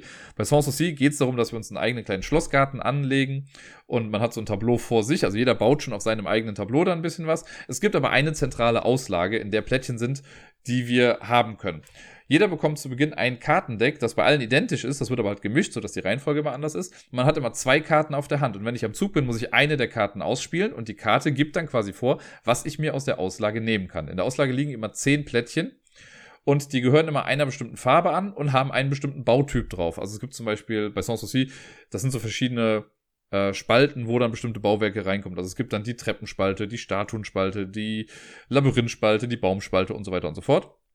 Und wenn jetzt zum Beispiel äh, in der grauen Zeile eine Statue liegt, dann weiß ich, wenn ich dieses Plättchen bekomme, muss ich das auf meinem Board in die Statuenspalte, in die graue Zeile legen. Also die Zeilen sind auch vorgegeben. So, und dann weiß man halt, wo das dann irgendwie alles dahin kommt und man versucht dann seine Adeligen zu bewegen. Das ist jetzt quasi ganz egal, weil das ist alles was, was man bei sich alleine macht. Das Einzige, wo man interagiert, ist quasi die zentrale Auslage. Und ja, da kann es sein, dass ich, wenn ich am Zug bin, ich habe halt nur zwei Karten auf der Hand. So, wenn ich jetzt die Karte spiele und was wegnehme, wo du sagst, ach Mist, das hätte ich auch gerne gehabt. Ja, da gibt es dann Interaktion, äh, also Interaktion, ja doch, so heißt das Wort, Dirk. Ähm, aber das ist seltenst böswillig, weil man hat ja nicht so viel Auswahl. Ich habe ja nur diese zwei Karten und ich weiß ja nicht, was mein Gegenüber auf der Karte, auf der Hand hat. Deswegen kann man dann nicht sagen, oh, ich hate draftet das jetzt irgendwie. Und was ich jetzt eben meinte, ist, dass ich dir eventuell noch was Gutes damit tue, ist das folgende. Angenommen, in der zentralen Auslage liegt jetzt nur eine Statue bei Grau. So, die willst du haben, ich will die haben, ich bin vor dir dran, ich spiele die Karte aus, ich nehme die Statue, ich hab sie. Dann wird das Feld aufgefüllt. Entweder hast du Glück und es wird nochmal eine Statue da drauf gelegt. Wenn jetzt aber keine Statue kommt, kannst du trotzdem deine Statuenkarte spielen und weil du das gerade nicht haben kannst, weil es nicht da ist, darfst du dir irgendwas nehmen. Und das kann ja auch ziemlich geil sein, dass du dir irgendwas nehmen kannst, wo du jetzt gar nicht drangekommen wärst. Weil sonst hat man immer so die Auswahl, ich sag mal, ein bis zwei Feldern, wo man irgendwas nehmen kann. Aber wenn das, was man gerade ausspielt, nicht da ist, hat man die freie Auswahl. Und das ist eigentlich das Beste, was einem passieren kann in diesem Spiel, weil man dann wirklich wild gehen kann und sich alles holen kann. Deswegen ist Sans Souci auf Platz 9. Es gibt ein bisschen äh, Interaktion auf diesem mittleren Board, aber das hat nicht viel mit Hate Drafting oder so zu tun, in meinen Augen. Auf Platz Nummer 8, ein Spiel, was ich schon ein paar Mal gespielt habe, so 6, 7, 8 Mal oder so in meinem Leben, was ja heutzutage irgendwie doch schon viel ist. Und ich finde das immer wieder spannend und cool, aber das ist wirklich ein Spiel, wo, also ja, ich finde, das hat absolut nichts Böses an sich. Das ist eigentlich ein sehr lustiges Spiel. Ich habe das mit Kindern schon ein paar Mal gespielt, aber auch mit Erwachsenen war es immer lustig. Äh, das Spiel heißt Eselsbrücke. Das ist ein Spiel, bei dem es eigentlich darum geht, wer hätte es gedacht, sich Eselsbrücken zu bauen und sich Geschichten zu merken. Man hat einen großen Beutel, in dem ganz viele Plättchen drin sind mit irgendwelchen Begriffen drauf. Keine Ahnung. Sowas wie Computer, Auto, Oma. Was weiß ich. So, und in den ersten Runden ist es dann so, okay, ich ziehe drei Plättchen raus, ich gucke sie mir an, ich muss dazu eine kleine Geschichte erzählen. Ich kann, also in den Regeln steht zwar, man soll sich eine Geschichte ausdenken, man kann theoretisch auch einfach sagen, Computer, Auto, Oma. Fertig. Aber man kann dann sowas sagen wie mit, oh ja, ich habe äh, am Computer ein Video gesehen von einem Auto, das von einer Oma kaputt getreten wurde. Ist jetzt auch nicht die Mega-Geschichte, Leute, ich weiß, ist für mich auch schon spät heute. Aber das könnte ich dann sagen. So, dann werden diese drei Plättchen auf mein Board verdeckt draufgelegt, auf den ersten Stapel quasi, auf das erste Feld. Dann ist die nächste Person dran, zieht drei Plättchen raus, erzählt auch eine Geschichte dazu, legt das bei sich dann drauf und so weiter und so fort. Wenn ich wieder dran bin, muss ich nochmal Plättchen rausziehen ich glaube dann nochmal drei oder so, erzähl noch eine Geschichte und leg die verdeckt dann hin. Das passiert auch nochmal. So, dann, wenn ich wieder dran bin, dann ist es so, und jetzt weiß ich gerade die Reihenfolge nicht mehr ganz genau, aber im Prinzip ist es dann so, ich glaube, da muss ich noch einmal eine Geschichte erzählen und mein erster Stapel, den nehme ich wieder komplett auf die Hand und die anderen müssen sich jetzt an die Begriffe erinnern, die ich genannt habe in meiner Geschichte. Ne, dann sind die nach und nach dran, jeder sagt dann was und dann verteilt man die quasi und jedes Plättchen, was man dann so bekommt, ist dann ein Siegpunkt. Und äh, wenn man es geschafft hat, also mit irgendeiner Methode, ich glaube, wenn man selber keinen Fehler gemacht hat oder so, dann kriegt man so ein Stoppschild, das man dann da draufsetzen kann, weil man kann auch immer wieder Punkte verlieren, wenn man was verkackt hat. Äh, deswegen sind diese Stoppdinger ganz wichtig. Aber es ist irgendwann einfach, hat man so viele Sachen im Kopf, weil klar, es ist einfach, sich eine Geschichte zu merken. Aber äh, wenn man das auf dem schwierigen Modus spielt, dann hast du halt irgendwie, ich glaube, sieben Geschichten im Endeffekt und die letzten haben halt fünf Plättchen irgendwie drin.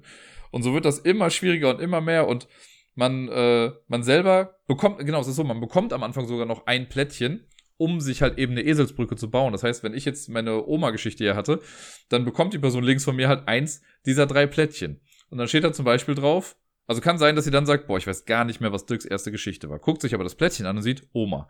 Ah, warte, da war doch was mit der Oma. Die Oma hat in einem Video irgendwie was kaputt gemacht. So, und dann weiß ich, ah, sie hat sich das im Computer angeguckt, also sage ich Computer. Man darf natürlich nicht das gleiche sagen, was ich jetzt auf der Hand habe. Und dann kriegt man von der Person, die Computer hat, kriegt man dann das Computerplättchen. Und so erschließt man sich das dann irgendwann. Und ja, bei den Anfangsgeschichten mit drei Plättchen super easy. Aber später, wenn du die Fünfer-Geschichten hast und du schon so viel gehört hast am Tisch, ist das echt anstrengend. Und hier gibt's aber halt keinen Hass. Also man, klar, man, die Geschichten sind mal etwas ausführlicher gestaltet als andere und mal kann man sich Sachen besser merken.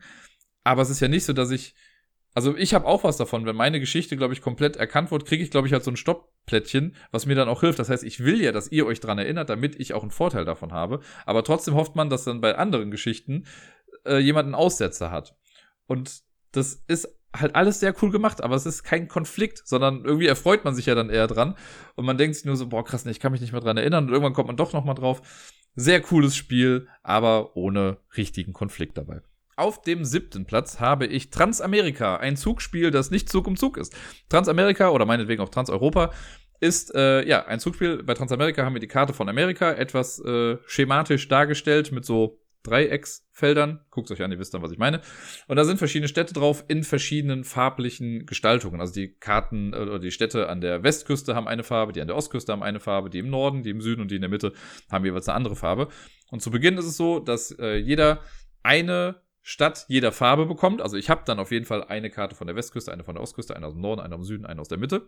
Und mein Ziel ist es einfach, die alle miteinander zu verbinden. Wenn die alle miteinander verbunden sind, yay, voll gut. Es gibt nur eine Schienenfarbe in diesem Spiel. Also wir, starten, wir suchen uns zwar eine Startstadt aus, die markieren wir dann und von dieser Startstadt aus können wir halt ausbauen. Aber wir haben alle die gleiche Schienenart. So, und jetzt baue ich halt angenommen, ich fange jetzt im Westen an und möchte mich zum Osten vorarbeiten. Und im Osten fängt jemand an und möchte sich in den Westen vorarbeiten. Das heißt, immer wenn wir dran sind, legen wir zwei Schienenabschnitte. Es gibt so ein paar ähm, Abschnitte, wo man quasi zwei Schienen braucht, um da eins draufzulegen, weil das dann irgendwie ein Gebirge ist oder Wasser. Aber man baut halt so hin. Sobald sich zwei Schienennetzwerke treffen, also wenn jetzt mein äh, meins von links kommt und deins von rechts und wir treffen uns in der Mitte, ab da können wir aber das halt auch mit benutzen, weil wir haben ja die gleichen Schienen benutzt. Das heißt, wir treffen uns. Ich finde das immer thematisch ganz geil, wenn man sich vorstellt, dass einfach Leute, die hunderte von Kilometern irgendwie weit entfernt waren, einfach mal angefangen haben, Schienen zu bauen, sich irgendwann treffen und sagen, nein, du auch? finde ich sehr cool. Und dann verbindet man das quasi und ab da kann ich dann halt auch sein bisher gebautes Schienennetzwerk mitbauen oder mit benutzen. Und besonders cool ist es dann auch noch, weil man muss halt schon ein bisschen aufpassen, wenn ich jetzt sage, naja, da ist mir jetzt diese eine Stadt im Weg. Ich will einfach nur geradeaus durchbauen. Dann kann ich natürlich auch durch eine fremde Stadt durchbauen. Aber die Chance besteht, dass das eine der Städte ist, die mein Gegenüber oder eine der anderen Personen am Tisch halt braucht, um zu gewinnen. Und sobald das dann verbunden wird, kann es sein, dass die Person dann sagt, jo, du hast das verbunden, ich habe gewonnen, weil die Stadt jetzt auf einmal mit dem Netzwerk verbunden ist. Das ist zwar dann ärgerlich, aber man selbst macht eigentlich nichts aktiv, um jemand anderem etwas wegzunehmen oder jemandem weh zu tun, weil alles, was man macht, vergrößert dieses Netzwerk nur noch wir versuchen das einfach dann bestmöglich zu benutzen. Natürlich gibt es auch Leute, die sagen, nö, ich baue jetzt hier irgendwie so, also ich möchte nicht die Person sein, die jetzt das Netzwerk verbindet, okay, aber dadurch klaut sie sich ja selber auch nochmal ein bisschen Zeit. Deswegen finde ich das hier eigentlich relativ äh, konfliktarm, das Spiel. Man spielt auch mehrere Runden davon, das ist jetzt nicht nach einer Runde dann entschieden, sondern äh, man hat am Anfang, man hat so einen Punktemarker, das startet, glaube ich, bei 13 und am Ende einer Partie, wenn eine Person alles verbunden hat, dann gucken die anderen, wie viele Schienen noch gefehlt hätten und so viele Punkte verliert man dann. Und das macht man so lange, bis eine Person auf null Punkte runter ist und die Person, die dann noch die meisten Punkte hat, gewinnt dann eben das Spiel. Finde ich cool, macht auch immer wieder Spaß. Platz Nummer 6 ist ein Spiel, was die meisten wahrscheinlich jetzt heutzutage dann doch eher kennen, und zwar die Quacksalber von Quedlinburg. Das ist ja auch wieder eher so ein Multiplayer-Solitaire-Spiel, weil wir spielen ja alle gleichzeitig und jeder braut ja sein eigenes Süppchen hier. Man hat den Beutel, wo man die Plättchen nach und nach rausholt und da gibt es auch wenig Interaktion. Also alles, was dann quasi auch passiert, passiert ja bei einem selbst. Weil während ich meinen Trank braue, fusche ich dir nicht ins, ins Handwerk irgendwie. Es kann dann sein, also es ist beim Zweispielerspiel kommt das sehr selten vor eigentlich, aber theoretisch sind ja diese Plättchen auch begrenzt, gerade die höherwertigen oder so. Das heißt, es könnte sein, dass ich dir dann was wegnehme. Aber das ist, also in all den Partien, die ich bisher hatte davon, ist das vielleicht einmal oder so vorgekommen oder zweimal. Keine Ahnung, wie es ist, wenn man das mit noch mehr Leuten spielt. Aber ich finde, man ist ja für sein eigenes Glück hier wirklich verantwortlich und man hat sein eigenes Push-Your-Luck-Ding und wenn dass der Trank explodiert, der, dann ist es halt eben, weil ich selber nicht früh genug aufgehört habe damit. Äh, und ja, das ist eigentlich auch schon alles so ein bisschen auch wie bei Can't Stop und hast nicht gesehen, also diese Push-Your-Luck-Spiele, wo man sich selbst im Weg steht, aber nicht anderen im Weg steht. Platz Nummer 5, das neueste Spiel auf der Liste, Terraforming Mars, die Ares-Expedition. Ich sag's einfach mal auf Deutsch, dann komme ich auch nicht in die Bredouille mit dem Ares Expedition. Jetzt habe ich trotzdem gesagt. Ähm, beim anderen Terraforming Mars, beim großen, da ist es ja schon so, dass man sich ein bisschen in die Quere kommt mit den Meilensteinen oder den Auszeichnungen oder mit, man kann sich, also es gibt ja auch Sachen, wo man dann Sachen klaut vom Gegenüber. Das alles gibt's nicht bei Terraforming Mars Ares Expedition, weil wir da ja größtenteils auch gleichzeitig spielen. Und meistens ist es ja so in Spielen, wenn man gleichzeitig spielt, dann kann man sich schlecht irgendwie was wegnehmen, weil wer darf dann anfangen und so. Und hier spielen wir die verschiedenen Phasen durch. Man hat dann halt einen Bonus, wenn ich eine Phase wirklich selber ausgewählt habe, aber ich darf ja trotzdem deine Phase mitspielen, nur dann hast du eben den Bonus und ich nicht. Und es gibt, wenn mich jetzt nicht alles täuscht, keine Karte, die ähm, ein Gegenüber quasi direkt angreift oder irgendwas wegnimmt. Klar, kann sein, ja, ich habe jetzt einen Ozeanteil umgedreht, was mir einen Bonus gegeben hätte, den du oder gegeben hat, den du auch gerne gehabt hättest. Aber das wusste ich ja vorher nicht. Also es ist ja nicht so, dass ich dir deliberately irgendwie was weggenommen habe, sondern ich habe halt einfach was bekommen, was dir vielleicht auch gut getan hätte. Und hier ist ja auch nicht so, beim normalen Terraforming Mars, wenn ich jetzt das letzte Ozeanplättchen gelegt habe, ja, dann hast du halt Pech gehabt und kannst damit nichts mehr machen. Hier ist es immerhin noch so in der gleichen Runde. Also wenn ich jetzt das letzte Ozeanplättchen lege und du wolltest das dann aber auch machen, diese Runde, dann kriegen wir beide trotzdem noch diesen Bonus. Also es ist ein sehr friedfertiges Besiedeln des Marsplaneten, würde ich mal behaupten. Und ja, deswegen finde ich das auch hier relativ konfliktarm. Auf Platz Nummer 4, und da muss ich gestehen, ich habe zwei Spiele dieser Art jetzt noch hier drin, aber auf Platz Nummer 4 habe ich The Search for Planet X, ein Deduktionsspiel, bei dem äh, es nicht viel Hass gibt. Also jeder versucht halt einfach nur dieses Puzzle zu lösen. Und alles, was mein Gegenüber macht, hilft mir ja auch irgendwie im besten Fall. Also selbst wenn ich jetzt nicht das Ergebnis weiß, aber wenn ich weiß, okay, du hast nach Asteroiden gesucht und in deinem zweiten Zug hast du nochmal nach Asteroiden gesucht und dann legst du eine Theorie raus, dann wird die sehr wahrscheinlich irgendwas mit Asteroiden zu tun haben. Und das kann man sich dann ganz gut erschließen. Also versucht man einfach das Puzzle auf seine Art am schnellsten zu lösen und hier und da als erstes da zu sein. Aber nichts, was man macht, kann dir aktiv schaden. Ne? Also ich kann dir nicht Natürlich kann ich bluffen, aber dadurch verliere ich im Endeffekt ja auch wieder Punkte. Also wenn ich mir nicht sicher bin mit irgendeiner Sache, das heißt, ist die Frage, möchte ich jetzt bluffen, nur um dir eins reinzuwirken, oder möchte ich das Spiel gewinnen? Und das, äh, die Frage stellt sich mir nicht, weil ich möchte eher das Spiel gewinnen. Und wenn ich bluffe, in Anführungszeichen, dann mache ich es, weil ich es verkackt habe. Also weil ich selber dachte, ich würde recht haben, was ich dann nicht hatte. Was häufiger vorkommt, als man denkt. Aber ja, Planet X, also Search for Planet X auf Platz Nummer 4. Platz Nummer 3 ist ein, ja, auch wieder so ein reines äh, Multiplayer-Solitaire-Game, würde ich sagen, ein Roll-and-Ride-Spiel und zwar Railroad Inc. Da baut ja jeder sein eigenes Ding. Wir haben die gleichen vier Würfel, also die werden ja gewürfelt oder sechs Würfel, wenn man mit einer Erweiterung spielt.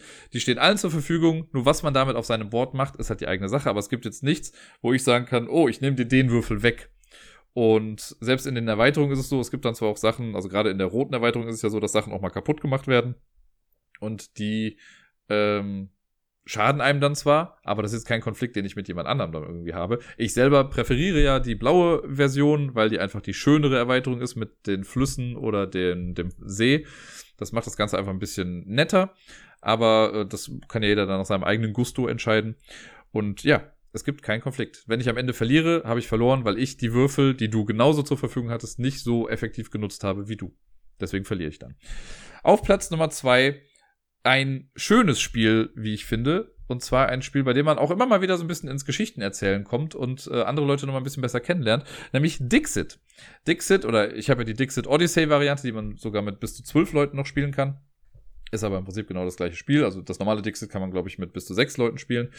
Äh, man hat Karten auf der Hand, die wunderschön bekloppte Bilder irgendwie zeigen, sehr abstrakt, aber halt mit, also keine Ahnung, es gibt einmal einen Affen in einem Astronautenanzug, der in einem Würfel im Weltraum irgendwie schwebt. Oder du hast einen Baum voller Laternen. Also ganz verschiedene Konzepte irgendwie. Oder man Floß, das in einem Wasserglas schwimmt. Man hat davon sechs Karten auf der Hand. Und dann wird eine Person auserkoren, die dann anfängt als Geschichtenerzähler. Ich weiß gar nicht genau, wie das hier heißt, aber ich sage jetzt mal Geschichtenerzähler. Dann suche ich mir eine meiner Karten aus, zu der mir irgendwas einfällt. Die Karte lege ich verdeckt hin. Und dann sage ich dazu zum Beispiel, angenommen, ich bin jetzt bei dem Affen im Weltraum, dann könnte ich dazu jetzt sagen, was könnte ich denn dazu sagen? Ich sage es einfach mal Glücksspiel. So, weil es ein Würfel. Den lege ich verdeckt hin. Alle anderen müssen jetzt auch eine Karte raussuchen, von der sie denken, dass Glücksspiel dazu auch eine passende Bezeichnung ist. Legen sie verdeckt hin, dann werden die Karten gemischt und werden dann alle aufgedeckt. Ich muss dann natürlich meine Klappe halten. Und alle anderen müssen dann versuchen, meine Karte zu erraten. Jetzt kann es natürlich aber sein, jetzt habe ich halt diesen Affen in dem Würfel. Vielleicht erkennen die Leute gar nicht, dass das ein Würfel ist. Und jemand anderes hat eine Karte gespielt, auf der Spielkarten zu sehen sind oder ein Roulette-Tisch. Oder vielleicht sogar beides. So, und dann sagen die anderen, ah, guck mal, das, ist, das muss ja das auf jeden Fall sein. Das ist ja auf jeden Fall Glücksspiel. Also legen die ihren Marker dann da drauf. Wenn alle das gemacht haben, dann muss ich aufdecken, welche Karte die richtige Karte ist. Und dann kriegt man Punkte dafür. Also ich kriege einen Punkt für jede Person, die die richtige Karte erraten hat. Und wenn ich jetzt, oder angenommen, Zwei Leute haben aber dann auf eine falsche Karte gesetzt, dann kriegt die Person, die die falsche Karte gelegt hat, kriegt dann dafür aber auch nochmal Punkte. Also kann es auch sein, dass ich weniger Punkte bekomme als eine Person, die eigentlich eine falsche Karte hingelegt hat. Dann gibt es auch noch eigentlich eine meiner Lieblingsregeln in diesem Spiel ist, wenn man einen so kryptischen Hinweis gegeben hat, dass niemand drauf gekommen ist. Ich hätte jetzt auch den Affen im Würfel im Weltraum hinlegen können und hätte sagen können, Dinosaurier. So, dann wäre da wahrscheinlich niemand drauf gekommen und jemand anderes hätte safe irgendeine Karte gehabt, auf der irgendein Knochen oder sonst was zu sehen ist. Und man hätte sich gedacht, jo, das ist sich, mit Sicherheit der Dinosaurier. So, wenn niemand auf meinen Hinweis gekommen ist, kriegen alle anderen per se schon mal Punkte. Und wenn alle den Hinweis raus haben, also wenn ich jetzt ne, den Affen im Würfel im Weltraum lege und ich sage sowas wie Affe im Weltraum, dann ist es halt zu einfach, dann kriege ich auch keine Punkte und alle anderen kriegen dafür Punkte. Das finde ich so eine coole Regel, weil man, es zwingt einen dazu, nicht zu offensichtlich zu sein, nicht zu kryptisch, sondern im besten Fall hat man eine Person am Tisch, der man halt einen Insider geben kann. Dann kann man natürlich sagen, so, ja, das kann ja kein anderer wissen. Ja, aber das gleiche Recht hast du ja auch. Ne, also du darfst das ja auch machen. Und im Endeffekt kommt es dann ja auch immer dazu, dass man diese Insider dann doch aber auch nochmal irgendwie erklärt oder zumindest kurz drüber spricht und sagt, hä, wie bist du da jetzt drauf gekommen? Dann kann man sagen, ja, das ist die und die Geschichte so und dann weiß man das. Also dadurch lernt man sich einfach nochmal besser kennen und es ist alles in allem in meinen Augen ein sehr, sehr wohlwollendes Spiel. Und auf Platz Nummer eins Jetzt habe ich eben schon mal bei Planet X gesagt, dass, es, äh, dass ich noch ein anderes deduktives Spiel hier drauf habe, was quasi in die gleiche Kerbe schlägt. Und ja, es ist eins meiner absoluten Lieblingsspiele überhaupt. Es ist Cryptid. Cryptid, finde ich, ist ein Spiel, was ich super spannend finde, es ist ein Spiel, wo es klar einen Sieger gibt. Es ist ja quasi ein Wettrennen, weil man möchte ja die erste Person sein, die das Ganze löst. Aber alles, was im Spiel passiert, hilft irgendwie weiter. Selbst wenn du mich was fragst und ich sage Nein, dann hilft dir die Nein-Antwort weiter und ich kriege dadurch auch nochmal ein Nein zu hören. Natürlich ärgert man sich dann sehr, wenn man nicht die erste Person ist, die es irgendwie schafft, aber trotzdem kann ich ja nichts aktiv machen, um dir was wegzunehmen. Also natürlich kann ich irgendwie meine, meine Nein-Würfel arschig platzieren, sodass du erstmal lange Zeit keinen weiteren Hinweis bekommst. Aber dafür dürft ihr mich ja dann fragen nach bestimmten Sachen und könnt mich in eine Richtung lenken, die dann irgendwie doch euch nochmal irgendwie weiterhilft.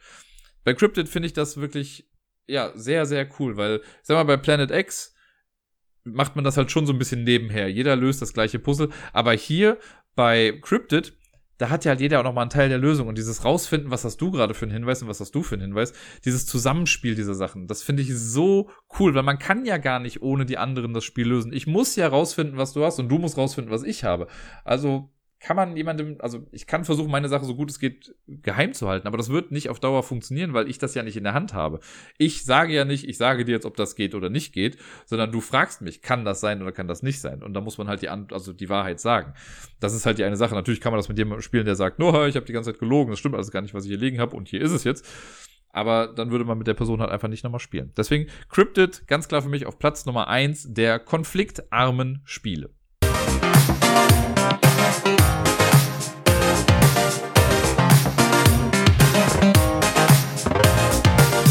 Und sonst so.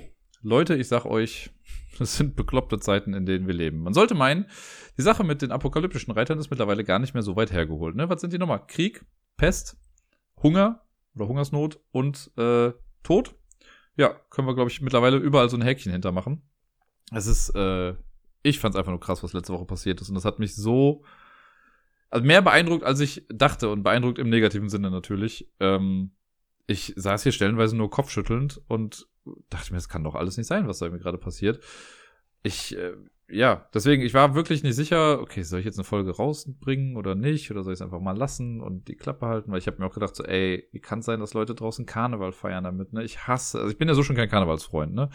Und Jetzt haben wir schon eine Pandemie und Leute gehen trotzdem raus und feiern Karneval. Das alleine war ja schon scheiße genug. So, und jetzt kommt auch noch das und Leute jubeln draußen und sonst irgendwas, während sowas halt hier in Europa dann irgendwie passiert. Und ja, ja, ich weiß. Ne, es gab jetzt genug Leute, die bei Twitter und so dann auch den Whataboutism wieder raushängen lassen haben, haben raushängen lassen. Wie rum geht der Satz? Keine Ahnung. Ich meine so, ja, aber überall ist doch, also es gibt doch immer wieder irgendwie Krieg. Ja, ist richtig, ist auch alles immer scheiße. Aber dieses Mal ist es halt auch was näher dran an uns. Und irgendwie gibt es mehr Leute im Umfeld, die davon auch irgendwie betroffen sind. Und das macht schon mal ein bisschen was mit einem. Ne? Und ich meine, selbst für mich, ich kann jetzt immer noch sagen, ja, ich jetzt hier in Deutschland würde mich jetzt noch als sicher bezeichnen. Ne? Ich glaube jetzt nicht, dass ich da irgendwie nah genug dran bin irgendwie.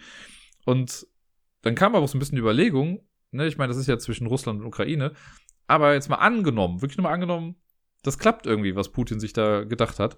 Was hält ihn davon ab, das woanders auch nochmal zu machen? Und das könnte halt auch bedeuten, dass das irgendwann mit Lettland zum Beispiel weitergeht. Und Miepel ist zur Hälfte Lettin. Ne? Gerda kommt aus Lettland und ihre Familie auch.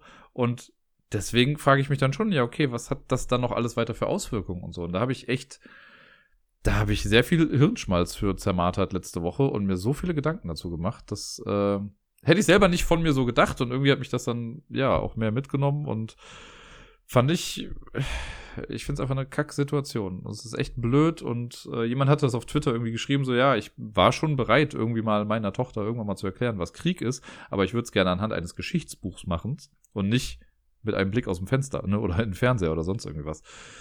Aber ich muss auch dazu sagen, ich bin, was das angeht, auch bei weitem nicht der informierteste Mensch und ich habe ja auch sonst immer gesagt, ich bin, was Politik angeht, größtenteils immer raus. So, natürlich habe ich das jetzt auch irgendwie alles mitbekommen und ich weiß, was da der Kernkonflikt ist mit der ganzen Sache. Aber bevor ich jetzt hier dann noch irgendwas sage, was äh, irgendwie falsch rüberkommt oder mir falsch ausgelegt werden kann, wie auch immer, sage ich jetzt lieber gar nichts mehr dazu. Aber die Kernaussage bleibt bestehen, Krieg ist scheiße, finde ich kacke, sollte keiner machen. Ähm, ja, und deswegen war das halt auch das Thema jetzt hier mit konfliktarme Spiele und äh, generell war das aber auch so generell ein Thema, also wie oft habe ich jetzt generell gesagt? So, letzte Woche hatte ich auch noch andere Konflikte irgendwie auszutragen. Also es gab hier einen Streit und da Unklarheiten und innere Konflikte gemischt mit den äußeren Konflikten. Irgendwie war das eine sehr komische Woche. Obwohl meine Woche sehr kurz war. Also zumindest die Arbeitswoche. Ich war ja noch am Montag, war ich ja noch zu Hause. Ne, da hatte ich ja noch äh, quasi den Tag Krankschreibung. Ich war ja ab Sonntag, also seit letzter Woche Sonntag war ich ja schon freigetestet, habe mir aber den Montag auch noch gegönnt, sage ich mal, zumindest zur Hälfte. Also ich hatte zwar auch Besuch, ähm, und habe ja dann später auch Miepel abgeholt und sie hat ja noch bei mir geschlafen. Das war dann quasi wieder normal, aber ich war nicht auf der Arbeit. Am Dienstag bin ich dann das erste Mal wieder arbeiten gegangen und da musste ich auch nur noch Mittwoch arbeiten, also Dienstag und Mittwoch und dann war auch schon wieder frei, weil halt aufgrund von Karneval äh, dann schon wieder frei war für uns. Und das ist jetzt bis Mittwoch. Also ich habe jetzt, jetzt gerade das Montag, morgen habe ich auch noch frei, ich muss jetzt am Mittwoch wieder arbeiten. Also ich hatte jetzt von Mittwoch bis Mittwoch quasi frei. Ganz geil. Hätte es jetzt meiner Meinung nach nicht gebraucht, ne, weil ich jetzt auch kein Karneval feiere. Ich hätte auch kein Problem damit gehabt zu arbeiten. Ich habe sogar am Donnerstag noch ein bisschen im Homeoffice auch gemacht. Aber ja, es war eine kurze Woche. Aber der Dienstag, ich sag's euch, ne, das habe ich so krass unterschätzt. Nachdem ich, also ich war ja schon immer mal irgendwie ein paar Tage irgendwie zu Hause, ne? Aber jetzt nach diesen 12, 13 Tagen komplett zu Hause, größtenteils komplett in Isolation, ja, mit zwei, drei Ausnahmen, keine Ahnung, Lieferanten, die vor der Tür waren oder spontane Besuche, die mit Abstand kurz im Treppenhaus Hallo gesagt haben, ähm, war ich halt ja sonst komplett allein zu Hause. Und dann der Montag war schon so ein leichtes wieder zurückkehren in die Normalität, aber dann am Dienstag zurück in die Schule zu gehen, wo wir haben halt, keine Ahnung, über 1000 Schülerinnen und Schüler da irgendwie, und halt natürlich auch von den Kindern dann ausgefragt zu werden, ne, oh, wie war das, hatten sie was und bla bla bla bla bla. Dann noch Leute, die auch noch nachträglich zum Geburtstag gratulieren. Ich war richtig fertig am Ende des Tages. Ne? Also ich habe dann noch Miepel abgeholt und ich war so froh, dass es am Ende nur noch Miepel war. Und ich saß hier und ich hatte Kopfschmerzen und mir ging es echt nicht so gut, weil das so eine Reizüberflutung war nach diesen, nach diesen ja knapp zwei Wochen. Das, das hat mich nachhaltig beeindruckt irgendwie, weil ich mich so nicht eingeschätzt hätte auch vor allen Dingen. Ne? Ich dachte mir so, ja komm, das wird schon irgendwie. Aber doch, das war schon, war schon krass irgendwie für mich. Mittlerweile hat sich das auch wieder gelegt, wobei, keine Ahnung, jetzt war ich ja ne, zwei Tage nur in der Schule, aber der Mittwoch war auf jeden Fall schon ein bisschen besser. Ähm, aber ich bin mal gespannt, wie es jetzt dann demnächst nochmal weitergeht damit. Äh, und eine Arbeitskollegin von mir, die auch Corona hat jetzt in der Zeit, äh, die hat das ähnlich. Die meinte das auch, dass dieses Zurückkehren wieder äh, doch, ja, krass ist einfach. Ich glaube, es ist auch nochmal unterschiedlich, je nachdem, wo man arbeitet. Wenn ich jetzt in einem Bürojob irgendwie wäre, wo ich eh nur in meinem kleinen Kämmerlein irgendwie sitze, ähm, dann ist es vielleicht nochmal anders. Aber ich, also mein Job besteht ja nun mal aus direktem Kontakt zu anderen Menschen und zu vielen Menschen. Und deswegen, ja, war das irgendwie vielleicht ein bisschen krasser. Zumindest für mich. Vielleicht stecken das andere auch total gut weg, aber für mich war es in dem Moment mit allem drumherum einfach doch irgendwie sehr viel. Ähm, ja, dann habe ich ja schon gesagt, Karneval war jetzt hier in Köln das Wochenende. Ich habe ja sehr, sehr gehofft, dass sich das in Grenzen hält. Ich meine, ich habe es jetzt auch nicht so krass mitbekommen. da ich ja nicht aktiv selber feiere, ich habe dann am, an Weiberfastnacht, also am Donnerstag, da habe ich halt Miepel noch abgeholt. Ich hatte selber Homeoffice an dem Tag, aber dann habe ich sie abgeholt und da habe ich natürlich ein paar Leute gesehen, die verkleidet waren, aber alles, äh, also die waren auch schon betrunken wie sonst irgendwie was und äh, jetzt nicht sonderlich mit Masken ausgestattet. Deswegen war ich dann happy, dass ich dann Miepel auch einfach mit nach Hause genommen habe und dann war auch gut. Und an den anderen Tagen, jetzt müsste ich schon hart überlegen, ob ich jetzt noch irgendwie großartig was gesehen habe. Ähm, ich war jetzt heute am Montag, weil der Rosenmontag quasi ist, was zwar so gesehen ja ausgefallen ist. Ähm, da war ich jetzt mit Miepel im Zoo den ganzen Vormittag und das war super. Wir sind direkt morgens da gewesen, es war super leer. Als wir rausgegangen sind, zur Mittagszeit, war eine riesige Schlange draußen, weil sich ganz viele gedacht haben, hey, mittags ins Zoo gehen, voll die super Idee. Äh, da waren wir ein bisschen smarter. Und da habe ich dann auch noch Leute gesehen, die verkleidet waren. Denn heute war es ja so, dass es, ähm, also es sollte eigentlich so sein, dass es an verschiedenen Städten äh, oder Orten in Köln so eine Art, ähm, also der Rosenmontagszug ist ja ausgefallen, aber die Wagen wurden trotzdem irgendwo gezeigt als Friedensdemo. Und dann gab es halt Plätze, hier gerade der Klotwigplatz in Köln zum Beispiel, das ist, da sind auch Bilder von auf Twitter äh, rumgegangen. Da haben sich halt super viele Leute getroffen, um äh, für den Frieden zu demonstrieren. Was ein guter Grund ist, keine Frage. Aber, und das ist für mich halt ein großes, aber ich habe es halt selber in der Bahn mitbekommen, wie Leute dann irgendwie gesprochen haben, so, ey, wo sollen wir da noch hingehen? Ja, lass mal zum Klotwigplatz gehen. Da ist doch gerade die Demo, da kann man jetzt gerade gut feiern. Und die waren halt auch in Kostüm und sonst was. Und ich denke, ja, das hat jetzt halt nicht so viel mit einer Friedensdemo zu tun, wenn ihr nur dahin geht, um trotzdem irgendwie zu saufen und möglichst viele Leute an einen Ort zu packen. Ja, auf den Bildern hat man gesehen, dass die Leute irgendwie alle Masken anhatten und sonst was. Aber ja, irgendwie sind das so viele, ja auch nochmal wieder Konflikte dann, ne? Du hast irgendwie, okay, Leute, die eigentlich für den Frieden das machen wollen, was eine super gute Sache ist. Das möchte ich gar nicht irgendwie kurz reden.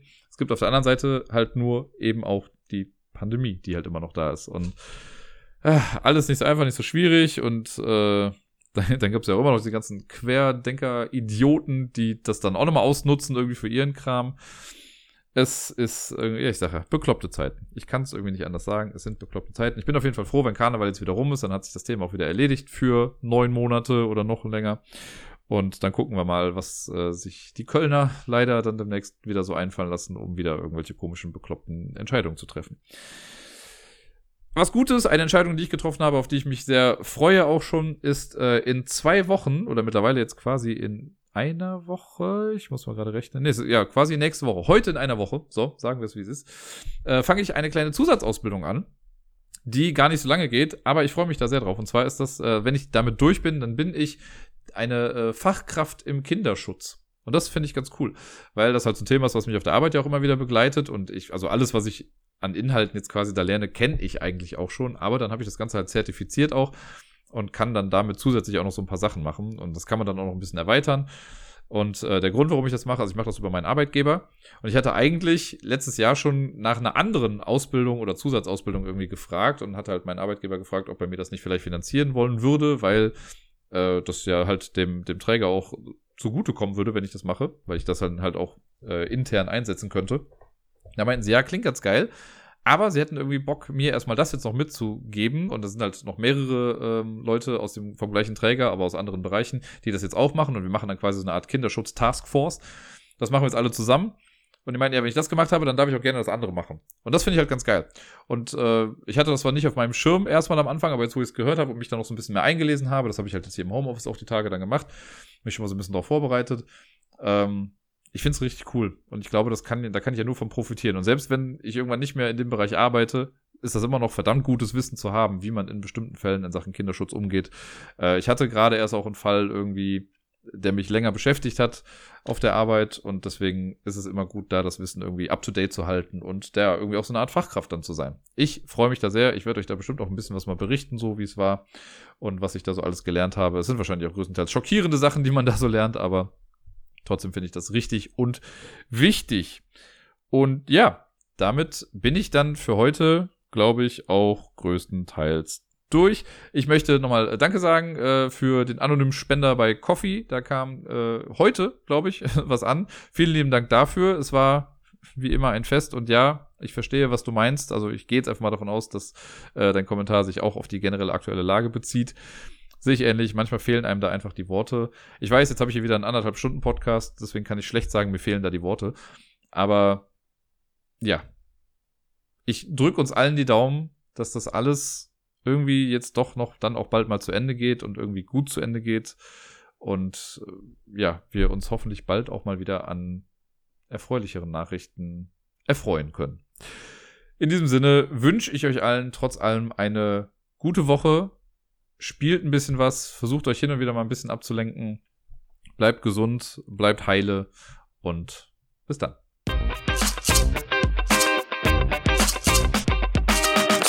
Ausnahmsweise gibt es im Outro gerade nochmal zwei Sachen, weil ich Depp doch noch eine Sache vergessen habe.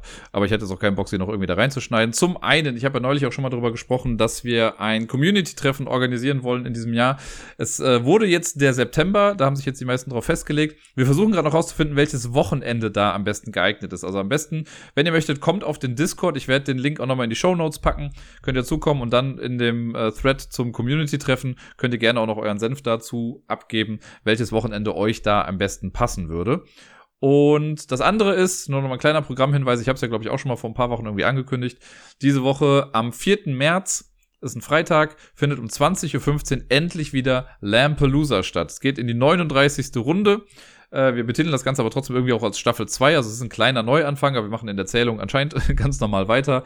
Äh, es gibt hier und da ein paar kleine Änderungen, wie gesagt, aber lasst euch mal überraschen. Würde mich auf jeden Fall freuen, wenn viele von euch zuschauen. Werbung dazu gibt's dann auch nochmal, also damit ihr wisst, wo das Ganze stattfindet, entweder auf Discord oder auch auf Twitter. Und ja, würde mich freuen, viele von euch dort zu sehen.